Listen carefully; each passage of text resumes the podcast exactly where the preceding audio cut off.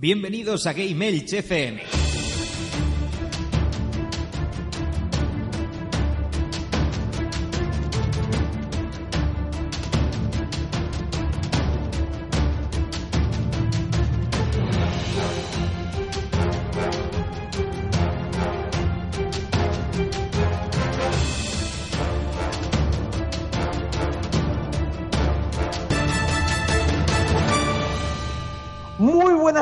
Bienvenidos a Gamers, vuestro podcast de videojuegos en clave social. Hoy estás escuchando el programa número 3 de la octava temporada en el que vamos a hablar sobre unas noticias muy interesantes y también haremos unos análisis de rechupete. Pero antes ponemos las formas de contacto y enseguida volvemos.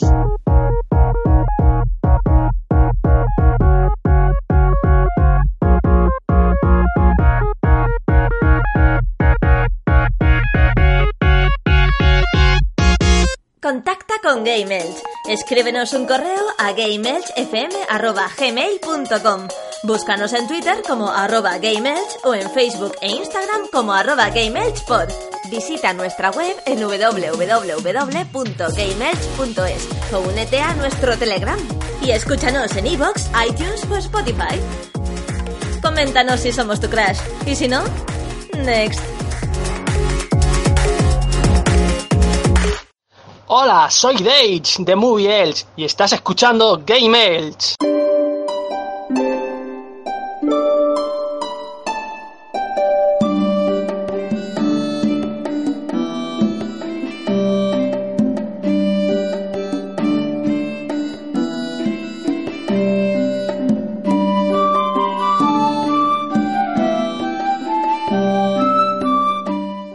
Bueno, y después de estas formas de contacto, sí que sí toca empezar este programa. Y como no, este programa no lo hago yo solo, pues voy a presentar a las perlas, a la gente maravillosa, a las estrellas que están aquí con nosotros cada semana, que son nada más ni nada menos, para empezar con Bernie, el murciélago del Palmeral. ¿Cómo está usted? Muy buenas noches, aquí estamos para grabar un nuevo programa que últimamente venimos muy muy cargados de, de estrenos, de lanzamientos de videojuegos y nada, vamos a hablar de todo un poquito.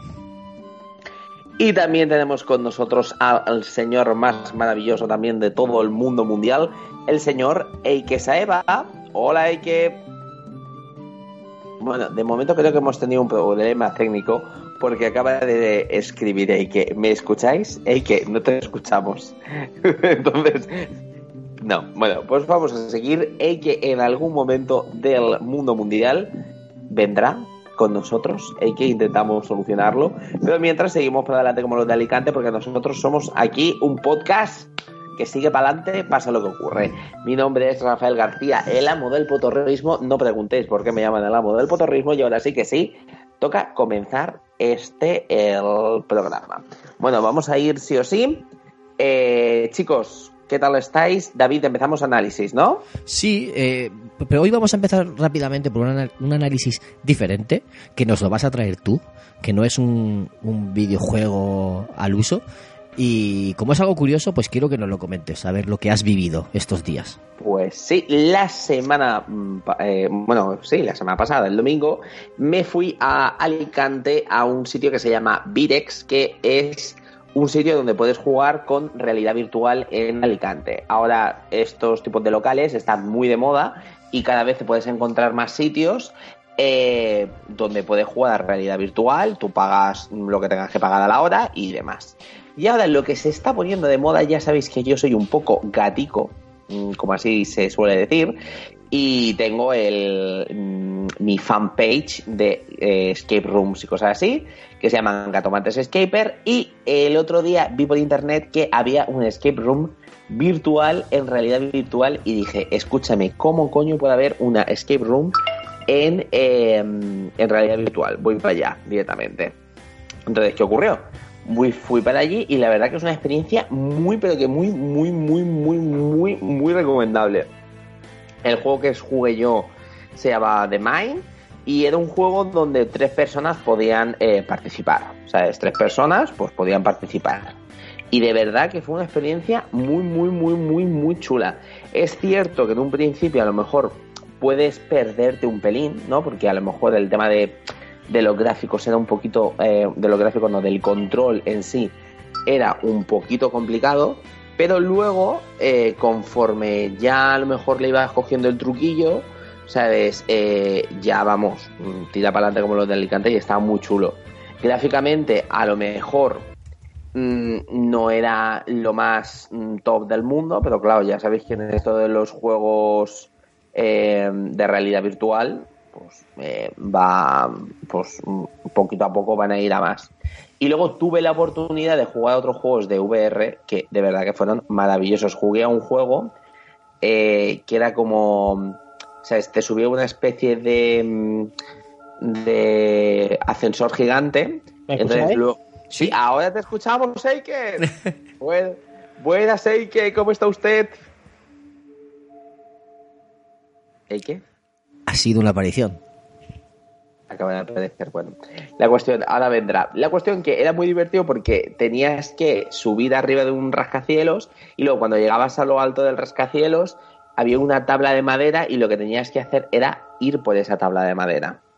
Y la verdad que fue súper curioso, fue muy divertido y la verdad que os recomiendo encarecidamente que si alguna vez tenéis la oportunidad de poder jugar a un sitio de estos donde te dan la, eh, ¿sabes? Te dan la oportunidad de poder jugar a algo de realidad virtual e incluso si queréis hacer una escape room virtual, que vayáis, porque la verdad que merece mucho la pena. De hecho, han abierto otro sitio que se llama Virtual Alicante, la verdad que no me acuerdo cómo se llama exactamente el sitio. Pero aparte de Virex, han puesto otro sitio que puede jugar en realidad virtual, pero lo ¿me que te... escucháis? Sí, sí, ahora te escuchamos. que- Es que no entiendo qué cojones le pasa a esto. Porque ey, que eres un ser mm, tan potorrista que al final te Sí, sí. censura eh, el Audacity, ¿sabes? Te censuran porque eres potorrista. ¿sabes? Buenos días, ey, que bueno, buenos días, buenas noches, bueno, bueno lo que tú quieras, ey, que cómo está usted. Esto es de chiste, tío. A ver cómo edito yo esto. Bueno, eh, no le dices. Nosotros hemos dicho tira para adelante como lo de Alicante. O sea, en algún momento esto se solucionará. Esto se solucionará. Pero que de verdad que mola porque la otra opción que te hacen ahora para jugar las, las escape room virtuales te están poniendo como una especie de mm, ordenador justamente detrás de ti, ¿vale? Una especie de portátil que eh, tiene integrado pues en las manos pues unos controles y demás. O sea, no juegas con mandos, sino que tus manos son las propias o son las propias manos que vas a utilizar en el juego. Y entonces, ahora lo que haces es te meten en la habitación y yo no sé cómo leches está calibrado eso, que tiene que ser de puta hostia. Por ejemplo, si tú abres un cofre, ¿vale? Abres el cofre y hay un cofre realmente, o sea, un cofre normal. Lo que pasa es que con la realidad virtual, pues ese cofre te lo ponen, mm, ¿me entiendes? Como súper pro. O sea, pero, pero tengo una haciendo- duda. Porque tú lo haces solo, la escape room, o lo haces en compañía. A ver, hay muchas escape room, ¿vale? Hay muchas escape room que mm, se pueden hacer en, en uno solo. De hecho, jugué una que me encantó. Sea, es que está basada en una película. Y luego hay otras escape room que sí que se pueden jugar con gente. De hecho, yo la que jugué, la jugué con mi novia y la jugué con la madre de mi novia porque ella quería, le encanta la realidad virtual A la ¿Sabes? madre de tu novia. Sí, sí, le encanta la realidad virtual a Flipe. Y entonces fuimos, por su cumpleaños, pues fuimos allí y le regalamos eso. Y la verdad que fue una experiencia muy chula, pero entonces están las experiencias de realidad virtual, como he dicho antes, con mm, los mandos del, de las Oculus y las gafas de las Oculus, por ejemplo. Y luego están las otras que son mucho más pro, que son las que están ahora de moda y las que se están poniendo. De hecho, en Alemania hay escape room de ese tipo a tope de power, que es eso, a ti te ponen justamente un portátil a tu espalda, te ponen unas Oculus y eh, lo, o sea, se ponen unos guantes que funcionan como mandos para que tú puedas interactuar con las cosas. Entonces, mola un montón porque si tú abres un cofre, ahí hay un cofre de verdad, entonces tú cuando vayas a abrirlo, ese cofre está ahí, ¿me entiendes? Entonces, claro, cuando tú puedes abrirlo y entonces cuando lo abres realmente también lo abres en el juego. Cuando abres una puerta también está en el juego, ¿me entiendes? Entonces es una cosa muy, muy, muy, muy, muy chula. Entonces, ¿qué ocurre? Pues esto lo que hace es a las eh, grandes empresas de skate room que no se tengan que invertir tanto dinero a nivel de eh, mobiliario o de ambientación, porque al final es lo que te digo, o sea, es, solamente tienen que utilizar eh, la programación y poder, o sea, sí que es verdad que la programación de eso tiene que ser muy, pero que muy, muy, muy costoso. Pero la verdad que me pareció una puta locura. De hecho, aquí en Alicante, esa experiencia, que no es del todo así, ¿sabes? Porque lo que sí que la experiencia que hay en Alicante es solamente con el portátil detrás y los, y los guantes mando. Pero si te vas a Alemania y cosas así, pues te crean habitaciones tal cual así y tú puedes interactuar con eso. Entonces me parece una puta posada cómo está evolucionando esto de las Oculus Rift y todo esto, porque es eso, al final vamos a poder vivir experiencias realmente eh, nosotros mismos. O sea, es, que era flipante. Eh, de, hecho, hay otros eh, tipos de juego que lo que hacen es que tú puedas personalizar a tu avatar. Sea, entonces te puedas hacer como a ti mismo. Entonces eso ya es una puta pasada, ¿sabes? Es en plan de, escúchame, me creo un puto avatar y encima ese avatar va a estar conmigo haciendo la escape room. La verdad que va evolucionando mucho esto. Ya sabéis que a mí esto de las escape room me gusta un montón. Me gustó mucho esta primera experiencia que hice con unas Oculus Rift normal y los mandos de Oculus Rift, que me pareció muy chula. Pero creo que esto va a evolucionar mm, muy, pero que muy, muy, muy a tope, ¿eh? Ya te lo digo yo. Y bueno, ya que estoy, si eso hago un poco de spam y si te gustan las escape room, pues hombre, métete en Gatomantes Escape, tanto en Facebook como en Instagram, que tenemos sorteos muy golosinos, ¿sabes? bueno, momento spam, sí. Hombre, momento spam forever and ever, mm, a ver lo que va a la vida. Y nada, y eso es lo que os tenía que comentar. Pues sí que me parece interesante lo que dices, porque me ha recordado en, a menor escala a lo que estuvo Rode en Zero Latency, Zero Latency en Madrid, que ahí sí que vas con una mochila que es un ordenador y tus gafas de realidad virtual y tu arma en la mano y te vas enfrentando a zombies. Estás en, un, en una nave y juegas con compañeros, ves a tus compañeros y vas enfrentándote a hordas de zombies y es inmersivo porque te desplazas por, por la nave. Vas viendo a, a, tus compañeros y todo. Es bastante inmersivo. Entonces, claro, lo que tú dices de la escape room también es inmersivo por lo que decías del cofre que lo tocas, la puerta que la abres. Entonces, veo que por ahí también pueden conseguir cosas chulas. Y, eh, claro, en vez de tener que ambientar toda la sala con temáticas diferentes, cambias el programa, cambias el juego y te puede servir la misma sala, pues para medieval, por ejemplo, futurista, o magos, o terror, o cualquier cosa. Y, y sí, y si está bien reflejado, los gráficos son buenos y todo, sí que puede ser interesante. Lo que, la clave creo que está en la interacción con compañeros, porque las escape room lo bueno es que vas con gente. Jugar solo, creo, tú tienes experiencia, yo no he jugado ninguna todavía pero creo que si, si juegas solo una escape room no es lo mismo que jugar con amigos, ¿no? Hombre, a ver, mm, jugar solo una escape room creo que es un poco triste, más que nada porque al final tienes, eh, cuesta bastante dinero, obviamente. Hay algunas escape room que aunque quisieras no puedes hacer solo. Claro. Y claro, entonces al final, pues quieras que no, eh, pues eso, no, no se podría hacer. Entonces, claro, la interacción con eh, con el jugador y con otra persona mola un montón. Sí es cierto que este tipo de experiencias cada vez están más, de hecho te puedes descargar muchas experiencias eh, a través de internet y todo ese tipo de cosas, pero hay algunas experiencias que molan un montón. De hecho, puedes jugar una experiencia que era como de una película eh, que o sea, se hizo por una película, pero gráficamente estaba muy chulo y lo que consistía era en el que mm, una empresa, ¿vale? Lo que decía era eh, para ver quién eran los más pros de su empresa, decían, mira, mm, tenemos aquí, os hemos puesto a todos una bomba y, tal, y tenéis implantados como una bomba. Eh, tenéis una hora para poder hacer, eh, o sea, para poder salir de aquí o para poder hacer esto. Si no salís o no matéis a otra persona o lo que sea, como que, o sea, os matamos. Y la experiencia está muy, pero que muy, muy tocha. O sea, realmente a nivel visual era una puta maravilla. Eh, a nivel de los puzzles molaba muchísimo. El tema de podías interactuar absolutamente con todo, ¿eh? Pero con todo, todo, todo, todo, todo, todo. Y la verdad que yo creo que esto va a evolucionar muchísimo y ya os digo que las escape room van a dar mucho que hablar. De hecho, ya a lo mejor las aventuras gráficas en sí mismo podrían ser el principio de las escape room en el mundo de, esto, ¿no? O sea, en el mundo de los videojuegos. O sea, de hecho, pues un Monkey Island o un Grim Fandango o lo que sea. Lo que pasa... ¡Hola, Ike! ¿Me escuchas?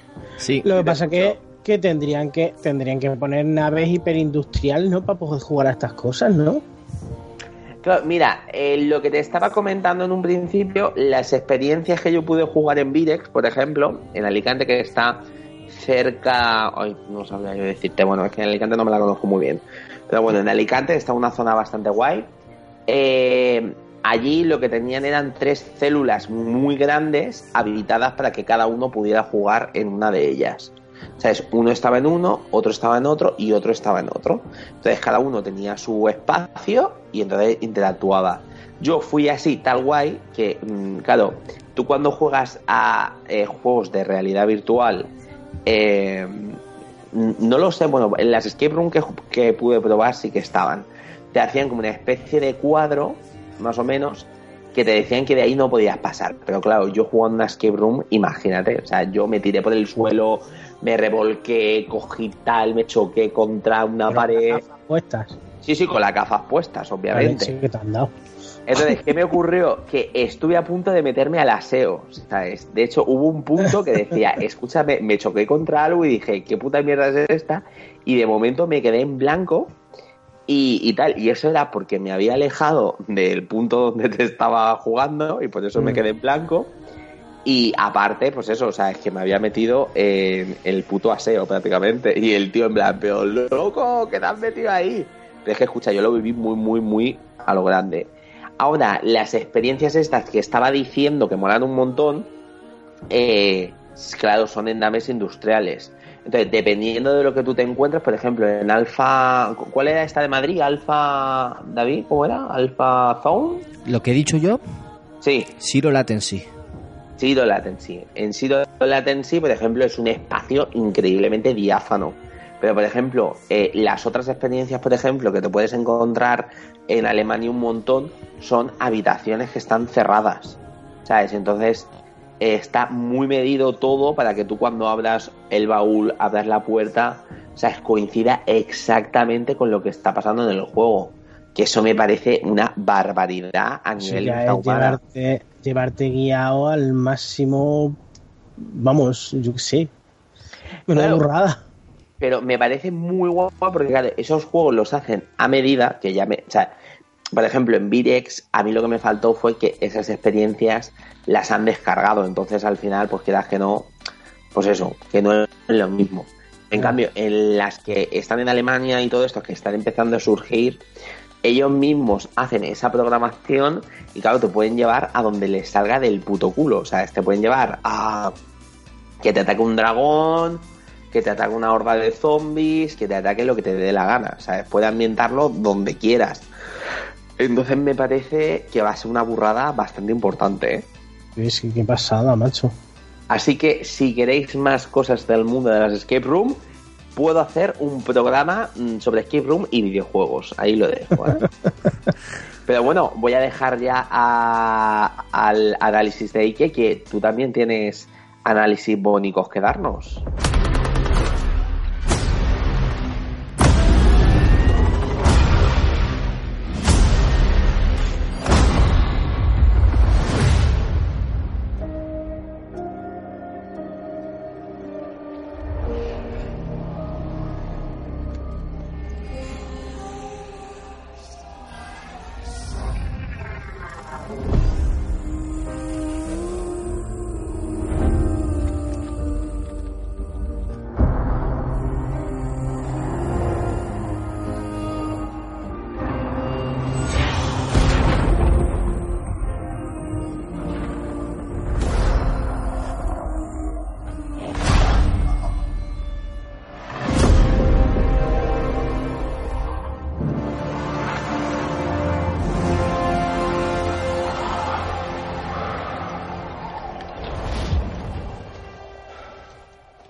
Mm, análisis, primeras impresiones. Ver, he estado dándole trayado al Go Record. ya lo tengo adelantado. Y llevo como, yo qué sé, tío, yo he, pe- he perdido la cuenta. Yo te he, di- he dicho antes, creo que eran 5 o 6, pero no, yo creo que 7 y 8, creo. Eh, ¿Me escucháis? Sí, sí, Sí, te sí, estamos sí, escuchando. Vale. Que como estoy con el. Ahora ya estoy cagado con la mierda del micro. Em, nada. Palo, por ejemplo, esta mañana, porque anoche, por ejemplo, a las 12 ya se, ya se abrió para los que teníamos la, las dos ediciones tochas. O sea, la Platinum creo que es y la Gold. Vale, pues a las 12 ya podías jugar y tienes tres días antes el juego. Empecé, por ejemplo, todos los parches y demás ya estaban. El audio en castellano, etc, etc. Esta mañana yo he ido a ponerme el juego todo, todo, todo ilusionado, todo esto a las 8 y pico de la mañana. Me bajo, bueno, me bajo, me pongo el juego, ya podía jugar, lo cojo, lo enchufo en inglés. Yo, cojonudo. Bueno, será como los asas, me tendré que bajar el parche y tal. El parche no está por ningún lado. Se lo pregunto al majete de. de del, del community manager de, de Ubi en Twitter, ha pasado de mí como de la puta mierda. Está ya Vale. liado. cojonudo. No, pero es que ha pasado de mí, pero queriendo. O sea, una cosa es que pasen de ti, ¿vale? Otra cosa es que tú notes que han pasado de ti. Porque después a mitad de mañana digo, bueno, pues nada, pues jugaré. Pues El juego estaba jugando en inglés y tal. Como lo tenía en la Play también, lo he ido a recoger. En la Play estaba todo bien. El audio en castellano, todo, todo, todo. Es con el que he estado jugando. Ahora mismo creo que sigue igual. No han puesto todavía el parche en la One. Yo, pues nada, hijo mío. Después a media mañana me cogí y me puse otra vez el Twitter para ver si habían dicho algo y esto. Hay gente quejándose de que, de que eso, de que el audio en, en la Xbox no, no estaba y esto. Y entonces el pavo a uno le contesta y le. O sea, le dice qué es lo que, qué es lo que pasa. Que bueno, que es que todavía no habían puesto el parche, que tal, y pla, y pascual, y pascual. Bueno, le cojo y le he dado, le he dado las gracias por haberme contestado. Que el mensaje se lo había puesto yo a las ocho y media de la mañana. Y muy amable, por supuesto, tampoco me ha contestado. Y yo, cojonudo, y eso que es tu puto trabajo, pero bueno. Em, pero bueno, ya mi, mi cabreo aparte, porque tampoco, ta- también tengo palos para el del game, que también es muy. Tú aquí para todo el mundo. Sí, sí, no, no, yo es que, a ver, yo, yo entiendo, a ver, conozco un montón de CMs, un montón, y conozco el curro que tienen cada uno y, y bla, bla, bla, bla. Pero, a ver, es parte de tu trabajo comunicarte con la gente. Yo entiendo que hay muchos gilipollas que va a trolearte, que va a tocarte los huevos, porque hay gente que es que se merece un puto ladrillo en la boca, pero no por eso vas a juzgar a todo el mundo. Igual. O sea, yo qué sé, si te preguntan algo y esto, que tiene su lógica, hijo mío, te pagan para eso. Claro. No solo para estar sentado en una silla mirando el Twitter o las redes sociales o el internet o que también te- hay muchísimo más trabajo aparte de para un community manager aparte de lo que pueden ser las redes sociales muchísimo Sí, Muchísimo. No, no es solo contestar. Ahí está. Pero coño, es parte también de tu trabajo, hijo mío. Yo, por ejemplo, en Xbox ya he dejado ya de- de preguntar nada ni de hablar con nadie de, de Xbox porque tampoco te contestan. Pasan de ti como de la puta mierda. Yo, pues nada, hijo mío. Eh, bueno, pues nada. Cabreo aparte. He estado jugando y, tío, puta pasada de juego. Puta pasada de juego.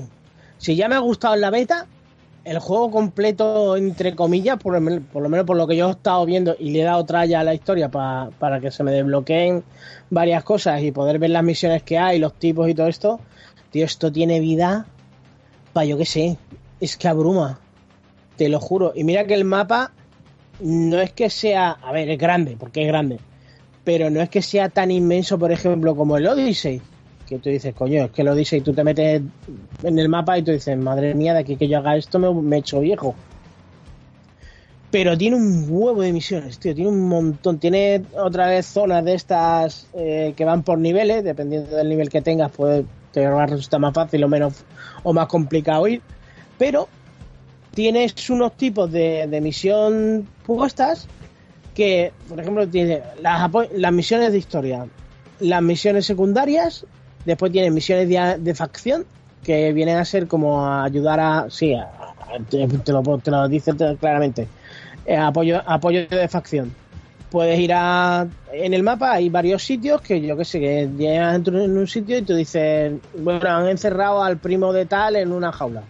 Tú lo coges, lo rescatas. Pues ya con eso te cogen y te dan unas piezas mejoradas para armas. Pues bueno, de esas hay a tropomil. De secundaria es lo mismo, vas encontrando y ahora lo que son la, el poder arreglar las armas y todo esto son piezas que las tienes repartidas por el mapa. Por ejemplo, el cargador pequeño del rifle de tirador. ¿Mm? Ponte. Bueno, pues te dan unas pistas después de que has cogido en un, en un baúl que hay tropo 150 millones de baúles por ahí repartidos. eh, te, va- te dan unas pistas dentro de ese baúl y te dice, bueno, en la parte este de Nueva no sé qué, en el centro de no sé cuántos y al este de la corriente de McDowell. Vale, cojonudo. Se te marcan el. Tienes dos opciones de jugar: uno con todo lo que son los marcadores de siempre de Ubisoft o sin el marcador. Marcador por zona. ¿no? Sí, sí, sí. Y lo que es la guía, lo que sería la guía del juego. Por ejemplo, eh, tienes la misión que está al norte, ¿no? Te pone el típico circulito de siempre de las misiones y está al norte. Tú vas al punto y tienes la misión. O no lo tienes. Y es dependiendo, dependiendo de lo que te hayan dicho en la misión. Te dicen vete al norte o al suroeste de tal zona que por esa parte está el control de el control de drones te vas hasta esa parte del mapa, cuando ya estás cerca se te desbloquea. Exactamente igual que el Odyssey. Exactamente igual. Bueno, pues Guay. solo, solo por el cargador de armas ya tienes otra, otros tipos de misiones. Em, campamento que tienes que ir desbloqueando para poder hacer cargas de cargas de zona, o sea, viajes rápidos. Aquí no, no es como en el otro, bueno, sí, entre comillas. En el otro, por ejemplo, en el Wildland, tenían lo que son las bases, las bases de, de, de la resistencia, que em, podías ir haciendo viajes rápidos y tenías para el recargar armas y tal. Aquí lo han evolucionado. Aquí, por ejemplo, te vas a un campamento de esto y puedes, puedes comer, puedes arreglar las armas, tienes la tienda, puedes conectarte en grupos con gente, puedes elegir misiones. En- el equipamiento lo puedes mejorar. Te- de lo de alimentarte, pues puedes mejorar la resistencia. Yo qué sé, tío, una locura. Ya solo mete- mm, sentarte en un puñetero tronco y te quedas ahí tres cuartos de hora.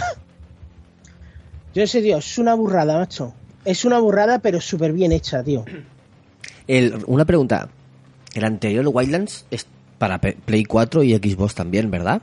Sí, sí, para todas. ¿Y el, y el salto gráfico lo notas bastante? Mucho, mucho, mucho, mucho. Yo lo noto en vídeos. Estoy viendo vídeos y, vi- y vi del anterior y en este veo lo veo mucho más nítido y mucho Es- mejores texturas. Es bestial. Es que han cogido en una coctelera el Wayland, el cosas del Rambo 6 Ujú. y sobre todo, sobre todo el del Division 2. Han metido ahí cosas del Division a, a- a palo, pero a palo pincho.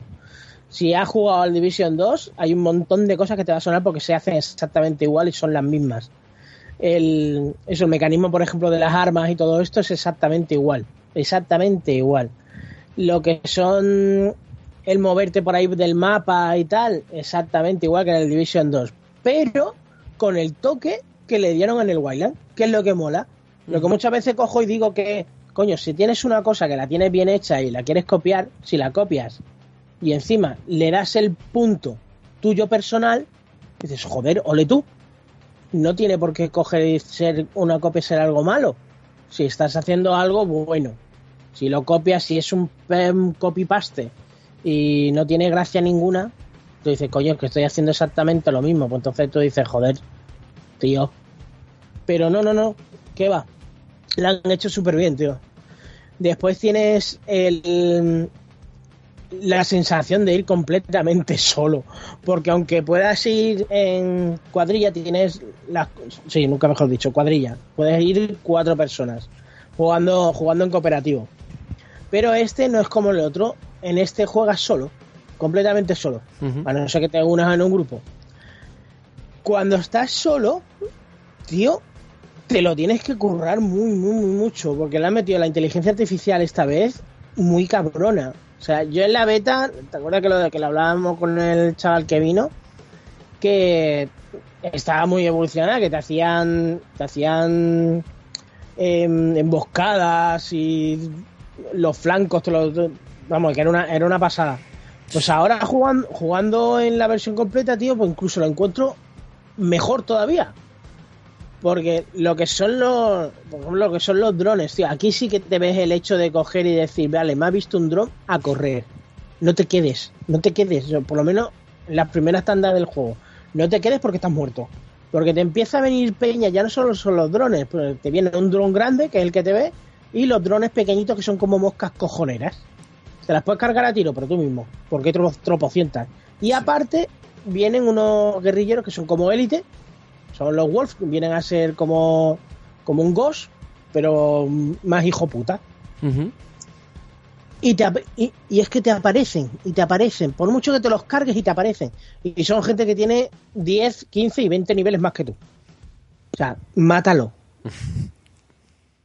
Tío, yo he corrido como un cabrón. Tres veces que me han, tres o cuatro veces que me han visto un dron de estos, vamos, en mi vida he corrido más en un juego como en este. Eh, pues tiene, es que tiene muy buena pinta, ¿eh? La verdad Tiene que un huevo de al cosas. final- ¿eh? Es que incluso yendo por el mapa, que tú dices, bueno, tienes los vehículos y tal, como decía, como hablaba Ro- con Rode antes, que, que hay vehículos por todos lados. Lo que son los helicópteros los han cortado un poco porque eh, puedes hacer exactamente lo mismo que se hacía en el Wildland. Tú pillas un helicóptero y vas de aquí, aquí, aquí, aquí, aquí. O sea, bajas el helicóptero, haces la misión, subes al helicóptero y te vas a otra parte. Aquí lo que pasa que es que como te ven los drones arriba, te cortan el rollo. Ya no es tan fácil eso de irte a la zona A, a la zona B y a la zona C con el helicóptero, como hacías en el otro. El especie truquillo, entre comillas, porque era parte de la jugabilidad. Aquí ya no es tan fácil, porque tienes que ir, eso, tienes que ir fijándote en los puñeteros drones. Em, lo que son, por ejemplo, el, el andar por el mapa, que tú dices, coño, es grandísimo, pero es que a mí, a mí aquí se me va la pinza, tío. Yo me creo que soy Rambo mezclado con Chun Norris por en medio de la selva. Eh, tienes que ir, tienes que ir con cuidado porque aquí te puedes, te puedes descalabrar, tío, te puedes meter en unos piños mon- montaña abajo. No, a ver si, si te llegas a matar, yo me he llegado a matar. Pero tienes, tienes una barra de resistencia y cuando tienes caídas graves, esa barra se te va cortando. Y claro, puedes correr menos, eh, aguantas menos, mm, todo menos, porque la barrita se te va quitando. Es una putada. Porque solo la, solo la consigues rellenar otra vez eh, yéndote a campamentos, comiendo, descansando o con unas jeringas que no solo que no, no son inmediatas. O sea, te metes en un refregado y cúrate tú, a ver si tienes huevos. Mm, no sé, tío, me está encantando, macho. Me está encantando porque eso, porque es que aparte de. Tiene la dificultad justa para sentir satisfacción. Eso me mola porque mm, yo, sabes que yo soy de juegos difíciles poco. Sea, yo quiero algo facilito porque tengo poco tiempo y no quiero algo así, un reto demasiado difícil. Y la verdad que eso es digno de, de, de elogiar para mí, por lo menos. Tiene varias dificultades. Puedes ponerte lo que es el modo arcade, que lo llama así, que tienes muchísimo más aguante y esto. Todas estas cosas que te estoy diciendo las vas a tener igual. Eso no te lo quitan, pero claro, aguantas más los tiros, eh, te escuchan menos y cosas así por el estilo. Un modo de juego más, más, más light. Yo lo estoy jugando normal, tío, y, y me- y a veces me las veo y me las deseo. Y depende con quién te metas, te dice, venga, chacho, vete un poquito a, a darte una vuelta por ahí. Yo quiero preguntarte guay. una cosa, no sé si la, si, la, si la has llegado a comentar y me he despistado. Eh, En el Wildlands tenías varios mini jefes y luego al final un jefe final, ¿no? O dos jefes finales, Sí, ¿verdad? Aquí también. Aquí también hay de ese tipo, sí, de jerarquía, ¿no? Ah. sí, sí, aquí también. ¿Sabes lo que le Eh, vendría bien a, a este juego? El sistema Nemesis de los sombras, de los sombras de Mordor, sombras de guerra. Eso lo estuvimos hablando también hace tiempos que le, que, que le hubiera ido de puta madre al Wayland. ¿A que sí? Sí, Pues a este Pero- juego le habría venido muy bien. No exactamente igual, ido- pero dándole un, un giro, un retoque. Mm, le hubiera ido bien si, por ejemplo, lo que son los comandantes no estuvieran hechos por la historia. Ya, O sea, porque como tienen nombre y apellido, eso sí. no es lo mismo, claro, no es lo mismo que en el que en el Mordor, que allí nadie, o sea, sí tienen nombre y apellido, pero si muere murió y ya está. Pero aquí, claro, aquí tienen parte de la historia. Aquí no es lo mismo que te coge, te llegan y te maten a Walker, que es uno que es el principal malo, y te ponen a otro y te dicen, bueno, vale, y la historia se ha ido a tomar por culo. Claro, y tienes tienes un huevo, tienes sin, a ver, mira, tienes 1 2 3 4 5 6 7 8 9 10 11 12 13 14 sub 14 15 madre mía, subtenien- subtenientes de estos chungos. Madre mía. Hay algunos que otros que simplemente son personajes de lo que es la historia eh, que los vas desbloqueando a medida que juegas. Mm, hay unos que son, mira, por ejemplo, aquí lo que es el Ghost War, que son las operaciones especiales, que solo juegas eh, el PvP. ¿Mm? Pues también tiene su modo historia. Y también tiene sus misiones. O sea, es una rayada, tío. Lo que son las misiones de facciones, que es lo que he dicho antes, de, esto de, mm, de, por ejemplo, vete a salvar al fulanito, vete a salvar a menganito. Lo que son, por ejemplo, las cajas de loot, que vienen a ser los micropagos, aquí las puedes, aquí las puedes conseguir también, gratis. O sea, vas haciendo las misiones estas y te van dando, por cada misión te van dando un cofre de esto o dos cofres. Los abres y tienes cosas, tienes cosas buenas. O tienes dinero para el juego, o algo así por el estilo que te y lo que es la tienda del juego con dinero del juego que vas consiguiendo ahí pff, un huevo de cosas tío pero un huevo de cosas Qué guay, tío. Pues la verdad es que, que es que cada vez que hablas más de este juego, tengo más ganas de probarlo. Fíjate tú, no sé si aguantaré yo mm, y me lo compraré, no creo, porque ya sabéis que mi ratitis mm, puede conmigo. Pero, oye, quién sabe, yo qué sé, si alguien me lo presta, pues a lo mejor le echaré un tiempecico bueno. Claro que sí. Quieres decir, mira, antes de nada, eh, aquí tenemos ya a gente que se acaba de incorporar. Buenas, Gunkaiser, ¿cómo está usted? Muy buenas a todos, chicos. Ah, Gunkaiser, qué bien se- qué bien se te escucha. Ah, ¿Eh, Gunkaiser? Sí, se Ahora me oye bien, sí. Ahora tienes que contar tu historia. Bueno, y también tenemos a eh, Javi Warcrime. Hola, Hola, ¿cómo estás? Hombre, Javi, que se estrena esta temporada. Hombre. también como algún, ¿no? bueno, eh, Gunkaiser, ¿por qué se te escucha tan bien? ¿Qué ha ocurrido? Cuéntanos. Hombre, hay que, hay, hay que decir primero, antes de nada, que hay que pedir un poco de, de disculpas a los oyentes de estos dos primeros programas, porque no, no, estaba, a la, no estaba a la altura de, de las circunstancias por motivos de... En una semana se me rompió el micrófono, el otro los auriculares, y esta semana pues tenía los auriculares ya preparados para, grabar con ellos, y hoy pues me llega un paquete de Amazon y lo abierto y es un, un micrófono de pie increíble, vamos, increíble. Alguien, guay, qué alguien que me quiere mucho pues ha decidido que, que dejara de humillarme. ¿Se puede decir Ey, quién es ese, ese alguien que te quiere tanto? Hombre, yo no creo que le moleste, ¿no? No, no le molestará. Ah, pues no, pues el, el- nuestro amigo Rode me dijo, dice, tengo una cosilla para ti que tengo debajo de la cama. Para ti, y digo, unos auriculares de estos viejos o de estos que tienes que no gastas. "Ah, pues bien, mándamelo. Pero esto no lo tenía debajo de la cama, ya te digo yo. No, ¿verdad? no, no. qué cabrón Qué guay. Pues la verdad es que Ya, es bonito. ya mandaré es bonito. fotos. Y ha gustado tanto, Twitter ha gustado tanto el set porque tiene micrófono, un micrófono chulísimo, tiene el brazo, el brazo este tipo flexo eh, para sujetar el, el micrófono, tiene un filtro delante o si quieres en vez de filtro puedes ponerte una esponja también. O sea, un set chulísimo. Nos ha gustado tanto que creo que hemos pedido dos o tres más los del programa porque yo me voy a pedir uno y que a lo mejor se pide otro. no no a lo mejor no ¿Está pedido ya? No, pues tengo que decir, pues tengo que decir que es muy cómodo porque el brazo es muy parecido al, al brazo. Además, tengo un flexo que el brazo es exactamente igual, lo único que cambia es el color.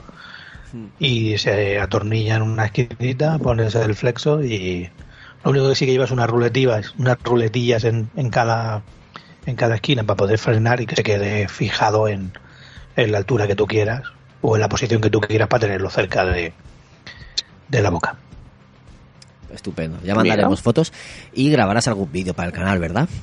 Siempre hay que hacer el unboxing. Claro que sí, claro que sí. Bueno, re- recapitulamos y cerramos el Ghost Recon.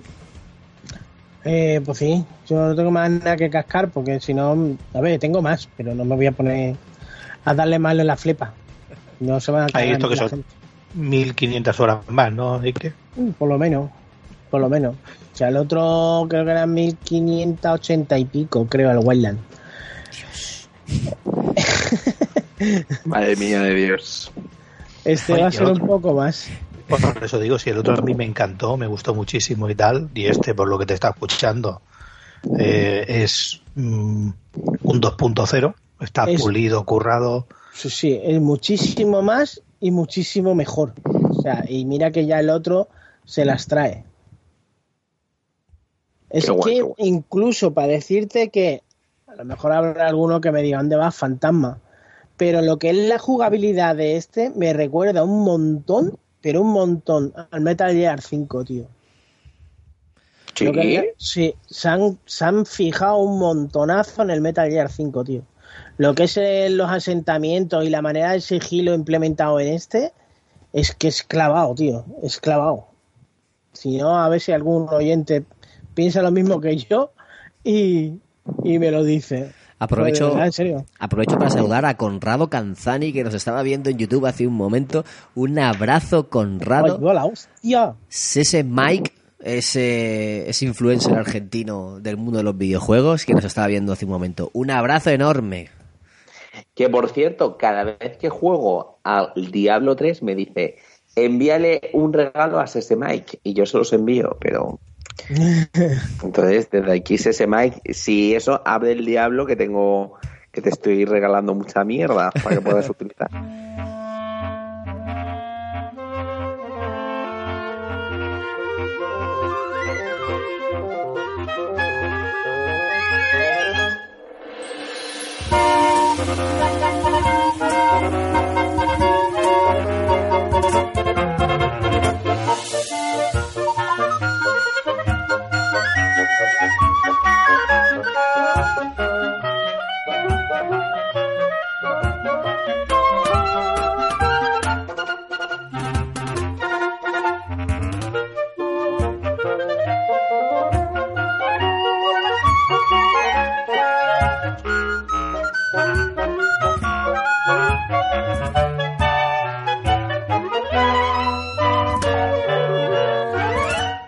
entonces, eh, Eike ya ha recapitulado.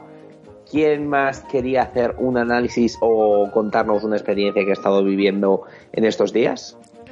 Voy yo, voy yo, que estoy con los datos. Venga, dale caña.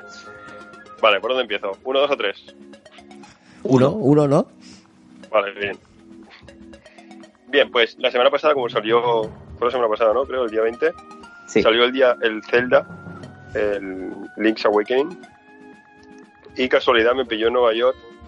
Hostia, Y casualidad. cabrón. Casualidad de la vida, ¿sabes? Sí, no, plan- es que, no es que vaya ahí todos los días. Como el que va al Albacete, ¿sabes? Los que seáis un poco nintenderos sabréis que la tienda de Nueva York es bastante mítica. Sí, tío, yo no sabía que estaba cuando fui en 2010 y no la pude ver. Madre mía. Pues digo, ¿qué cojones? Bueno, ya, y me meto en el, vale. me meto, me meto en el Twitter de la cuenta y veo que iban a hacer un evento especial ese día. Y encima era de madrugada. O sea, filtro solo hay locos. No iba a haber gente haciendo cola que se ha perdido. Así que me, me marqué la fecha en el calendario, pasan los días y ese día eh, paso a las nueve y media, diez o así que estaba por el barrio. Eh, esta estaba bajo el Rockefeller Center, que es el topo de rock ese que suelen poner en. ¿Está, deba- ¿está debajo? ¿Dónde? Justo debajo del Rockefeller Center, Eh, la tiene Nintendo. pues, Abajo de Topo de Rock. ¿Entonces la abrieron después o qué? ¿Después de estar yo? Yo creo que sí, eso tiene poco tiempo. Porque debajo del Rockefeller Center yo estuve en la tienda de la de la ABC, creo que era, del canal de televisión, que me compré una, una camiseta de, de Claro, no, no, Heroes. exa- exactamente debajo de Rockefeller no, tienes que cruzar una calle, por una calle muy pequeña. Pues que estuve por ahí, está- estuve por la, por la pista de hielo, por los alrededores y, y no me suena. Sí, no me pues suena ahí. la vista. Está justo al lado, justo al lado de, la pla- de, de lo de hielo. Justo al lado de la esquina. Está entre Five Guys y la, la S de hielo. Bueno, voy, Bueno. A ver, voy a ver cuándo la abrieron y os digo. Paso Es por que ahí, hasta, hasta yo que no soy Nintendero entré.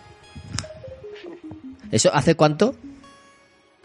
Lo mío hace dos años. Ah, vale, pues paso y a las eh, nueve y algo ya había gente en la acera de enfrente, que yo veo un montón de gente parada y me dice mi novia, esos puedes que sean de la cola. Y digo, no, no puede ser, esos están ahí tumbados en el suelo.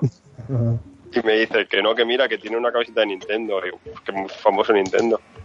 pues lleva una de casualidad y dice, llevan bolsas, digo, vendrán de la tienda.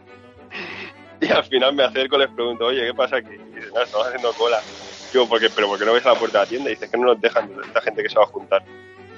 Digo, ah, vale. Y nos vamos a otro sitio, tal, volvemos, ya la cola más o menos decente. Nos ponemos en la cola. Eh, justo hay un canal de YouTube por ahí entrevistando gente me, me acerco a ellos, les enseño una tarjeta del club. ¿Quién está tocando la batería? Uy, ¿el qué? ¿Hay alguien tocando la batería por ahí? Aquí, esto, el- el- la niña de la curva tiene que ser. Ah, pues. eh, No, no, yo no. Casualidad. No, casualidad, pero, llevamos pero en eso la- ya es como el decir, el decir, no ha sido tú.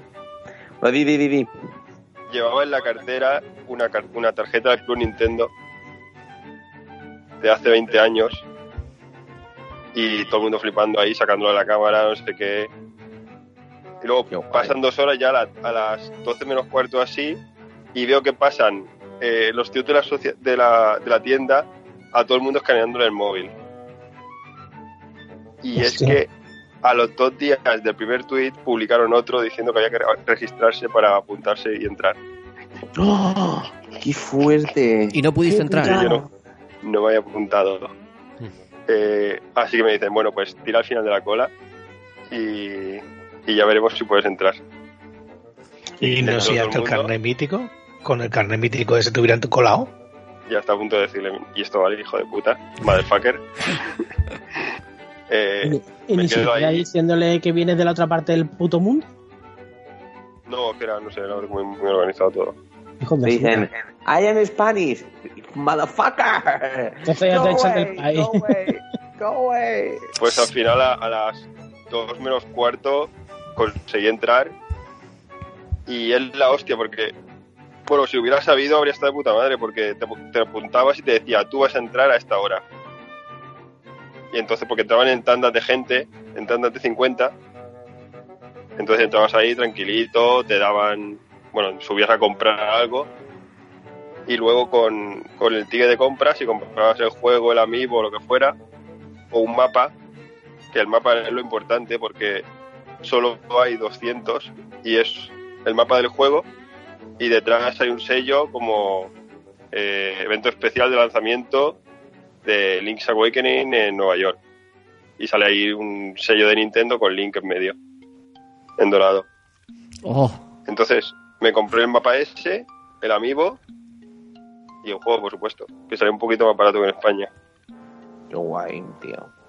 Y, y luego con eso había abajo gente en las mesas tal que le enseñabas el ticket y te daban dos pines del juego que si no habéis jugado este juego en vez de ese como el Ocarina of Time que son gemas, pedruscos y cosas de estas te tienes que coger unos instrumentos para tocar una canción entonces eran dos pines con el esto y manteles y mierdas ah sí, también llavero que el llavero lo mejor es el llavero que es exactamente igual que el amigo Qué guay.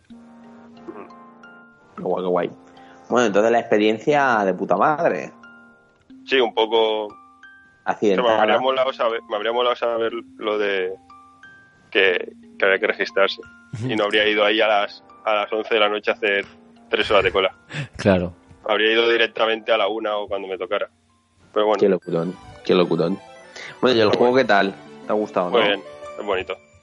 No juego mucho. Muy O bien, es bonito, ya está. Jugué, si el viaje de vuelta eran eh, ocho horas o así aproximadamente, o siete, pues jugué 5. Luego estuve viendo alguna peli y tal. Y el juego una pasada. Tanto en modo portátil como en la tele grande. Se ve muy bien. O sea, tampoco no pierde mucho. Muy bonito. Gráficamente sobre todo. Y lo que son las mazmorras y tal es una pasada con cómo están diseñadas. Hay, hay algunas que tienen como cuatro formas diferentes de pasártela y lo hagas como lo hagas, no te atascas. En algunos momentos sí que influye la dificultad, pero está muy bien. Es una, bueno, es un juego diferente, lo veo yo. Porque este, si no sabéis la historia, eh, lo hicieron a par- para Game Boy Sí. después de. Lo hicieron para Game Boy después de haber hecho el Link to the Past, creo.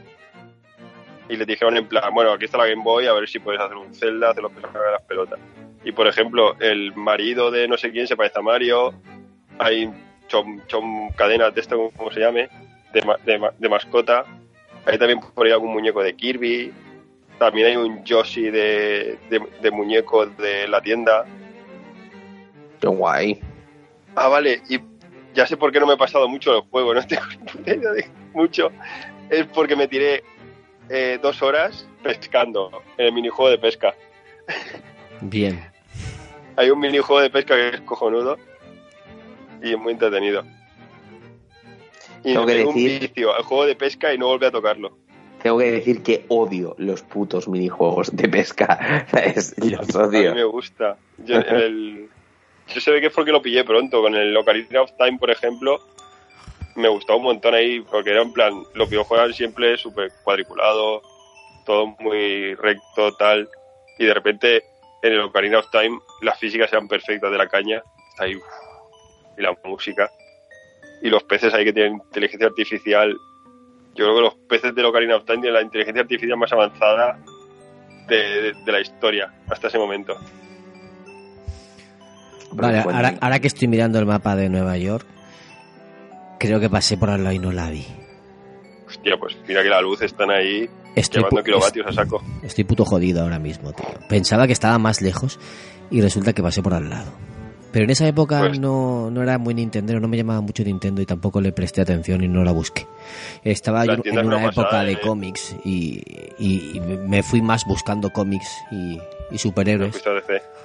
Sí, y, y no, y no, no iba buscando mucho videojuego por ahí, la verdad.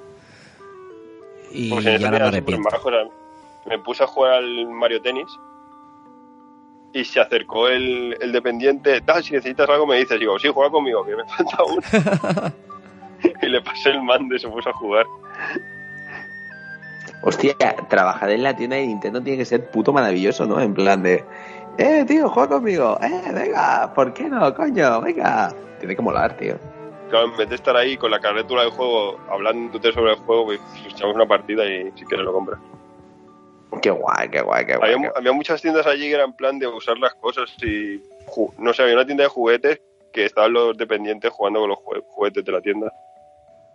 Qué guay, tío. A ver sin guay. más. Mm. En la tienda de juguetes Bueno. la, la FAO, ¿no? Dices tú. Sí, eran FAO, FAO era una locura. Como estaba todo el mundo ahí... No sé, parecía una película de esas de Navidad cuando está, entras y están los elfos. Totalmente, sí, sí, sí, sí. Nah, es que nada más entrar me sorprendió un montón porque había un chaval disfrazado de astronauta y poniendo voz súper rara como de, de personaje de cómic, o sea, de cómic de, de dibujos animados. Y yo, madre mía, trabájate esto, tío.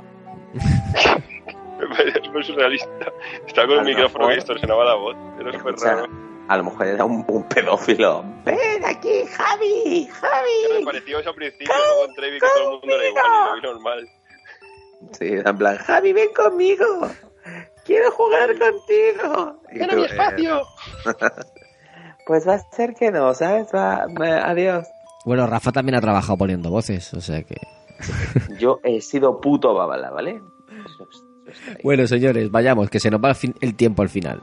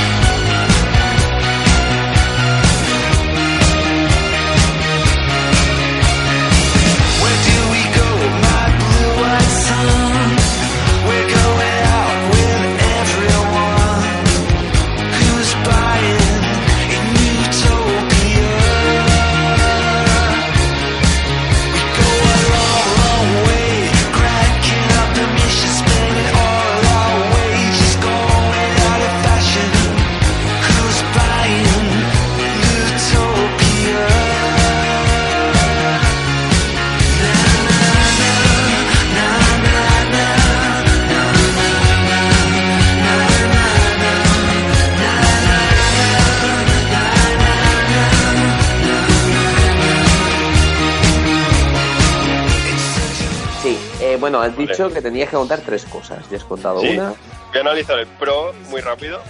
¿A algunos os Es- interesa? Sí, sí, sí, sí, Sí, sí. claro, claro. Vale, pues el Pro es igual que el del año pasado. Eh, que gráficamente tiene más contraste, no sé qué cojones le pasa a la imagen, pero casi que no me gusta. Aunque los jugadores tienen muchas más penas en los brazos, no sé si en otros sitios.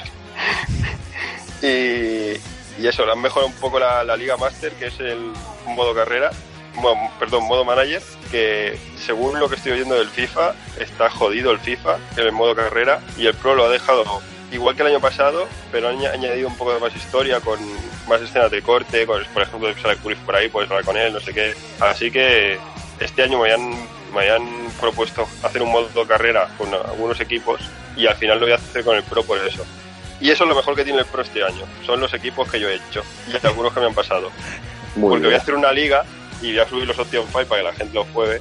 Ah, Ojo, voy a decir los, los equipos que van a tener mi liga. A ver, a El ver. New Team Sí, de supercampeones. Luego el Barça clásico con Romario, Cruyff, Rivaldo, etcétera. Luego el Madrid clásico con Roberto Carlos, Puyo, Di Stefano, Hierro y tal. Eso lo quiero yo. Luego la Elite, que es un grupo de youtubers que está hablando con ellos y los he creado ya en, la- en el juego este, que es Papi Gaby y tal. No sé si lo conoceréis. ¿Pero son conocidos o no? Sí, Robert PG, Papi Gaby, son estos que suelen salir haciendo retos y tal. Vale, no los conozco. O sea, que Es que nosotros si- si- si no- somos. Si no ves vídeos de retos de fútbol en YouTube, no te los recomiendan. Una vez ves un vídeo de uno, te aparecen de repente de todos. Lo es típico que, que- pues, suele pasar con los algoritmos. Claro. Nosotros somos así un poco abuelites en ese aspecto. No somos de seguir tantos youtubers. Bueno, luego he metido los AFESOS, que es el equipo este que tengo yo de feos. ¿Sí? Su es una pasada. directo, Yo, yo he visto unos vídeos y son una panza a reír. Pues imagínate los AFESOS contra el New Team. ¿Y qué Luego más? ¿Y qué más? ¿Y guapos. qué más equipo? que es el equipo de que son genéticamente perfectos, que los diseñé a partir de la secuencia Fibonacci haciendo cálculos matemáticos ¿En serio, y Javi? que sus nombres están ¿Cómo? ¿En serio? Sí, o sea, hice la dividido en números que me daba eh, cin- se- 6.500 cifras. Entonces todas esas cifras las fui metiendo en el editor de personajes del juego y a partir de esa saqué unos personajes perfectos genéticamente. A partir Y luego, secuencia para- Fibonacci, para- flipo. Sí. Para los nombres utilicé las maravillas del mundo, que son, por ejemplo, Puerto Princesa, las cataratas de Iguazú, el desierto de Tabernas y el pantano de Elche. El pantano de Elche es el portero. Está por ahí el vídeo, luego si quieres lo paso. Se llama, no sé, jugadores guapos del pro. Creo que sale si lo buscas en YouTube. Vaya tela. Bueno, y luego hay más, más equipos que han mandado los gente en YouTube, de los suscriptores. Selección de Japón, tienes que hacer la selección de Japón entera. Que Newton tenía mucho por ahí secundario que no se conocía. Eh, El rollo del New Team se me ha ocurrido hoy porque hay un- una, una comunidad de pro que recrea toda la liga de supercampeones. Wow. Entonces le he escrito un mail, porque está trabajando en ello, le he escrito un mail al tío que lo está haciendo y le he dicho, oye, ya sé que ya mucho curro y que yo creo que te, te queda un huevo, pero intenta pasarme solo al New Team para meterlo yo en mi liga, a ver si puedes hacerlo en un par de días Claro. porque quiero empezar este fin de semana a jugar. Y, y digo, si estás muy liado, mándamelo como lo tengas y yo lo termino.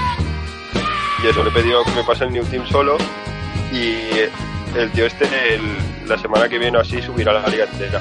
Con, se está currando las estrategias para ponerlas igual que los cómics Sí, hombre. y las equipaciones y todo el rollo, sí. Y aparte las caras y el pelo, todo igual.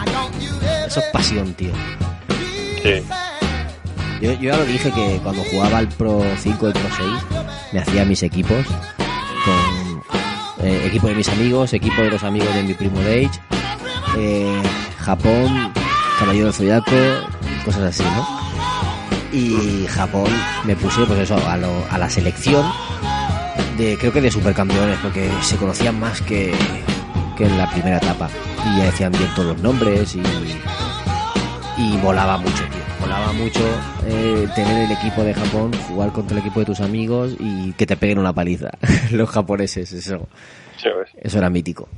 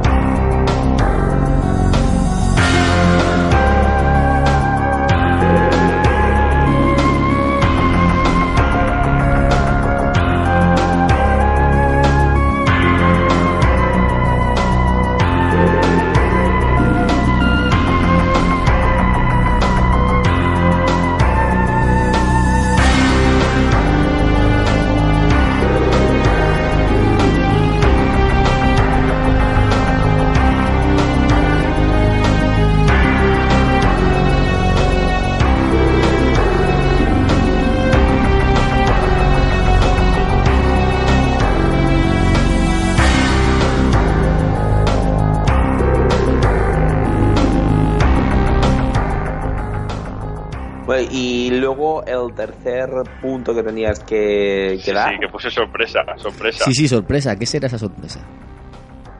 Voy a analizar Perfect Dark. Hostia. Oye, Perfect Dark es un gran juego. Pero ¿Por qué me suena de- Perfect Dark? Hostia, de Nintendo 64, un pedazo juego de la hostia. ¿Pero que la han sacado ahora otra vez? Claro. Eh, no, no lo Eh, han sacado ahora. Sí, en el emulador. Hombre, claro. Hay un emulador de puta madre que se llama 1964 que le puedes poner Perfect Dark, meterle 12 capas de mejora gráfica y, viene con optimización, ojo, para el Perfect Dark y GoldenEye con, para jugar con retaclo- eh, teclado y ratón. Buah, pues eso quiero verlo yo, ¿eh? Porque el Perfect Dark de Nintendo 64 es un juegazo como la copa de un pino. O sea, de hecho, es puta maravilla, pero luego lo cogió Xbox y hizo un juego para Xbox que mm, me corto yo las venas jugándolo. El Porque- cero, ¿no?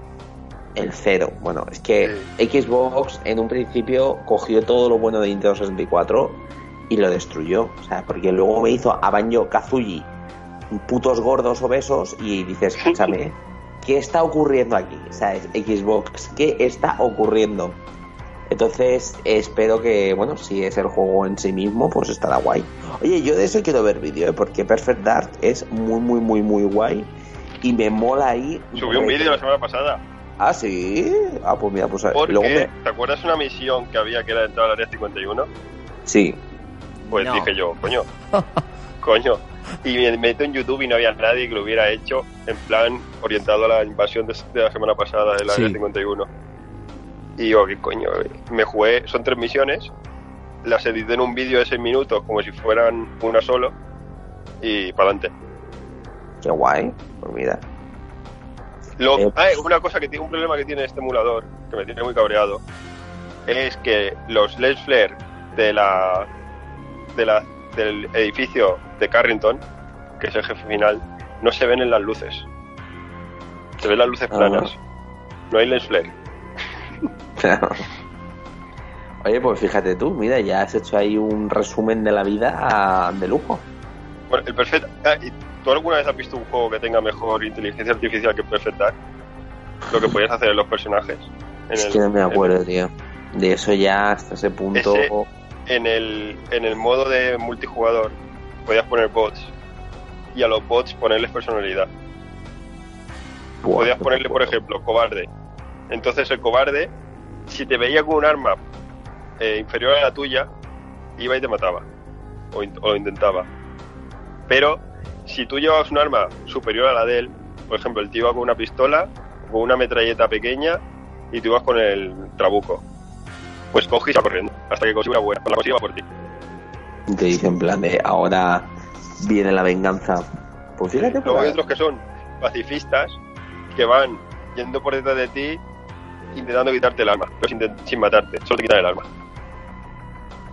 eso de verdad que no lo. No lo puedo. podía en la, en las opciones avanzadas cuando metes un bot te deja elegirlo.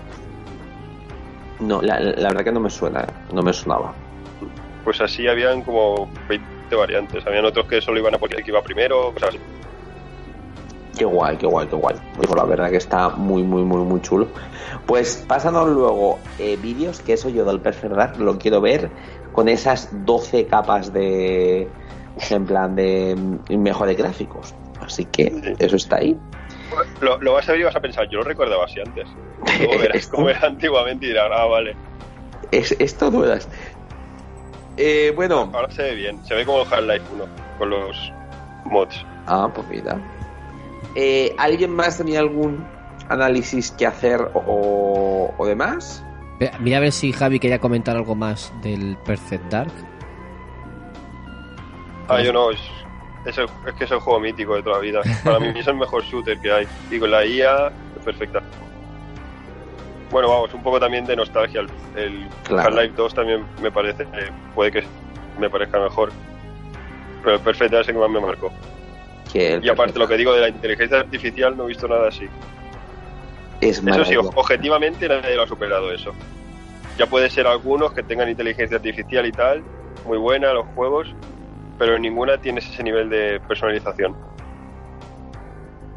Vale, pues por eso ya, ya después dicho esto, eh, ¿hay alguno que quiera hacer, que se me ha trabado la, la boca, eh, algún análisis más o vamos Sí. directamente a la... Y que quería comentar algo del final.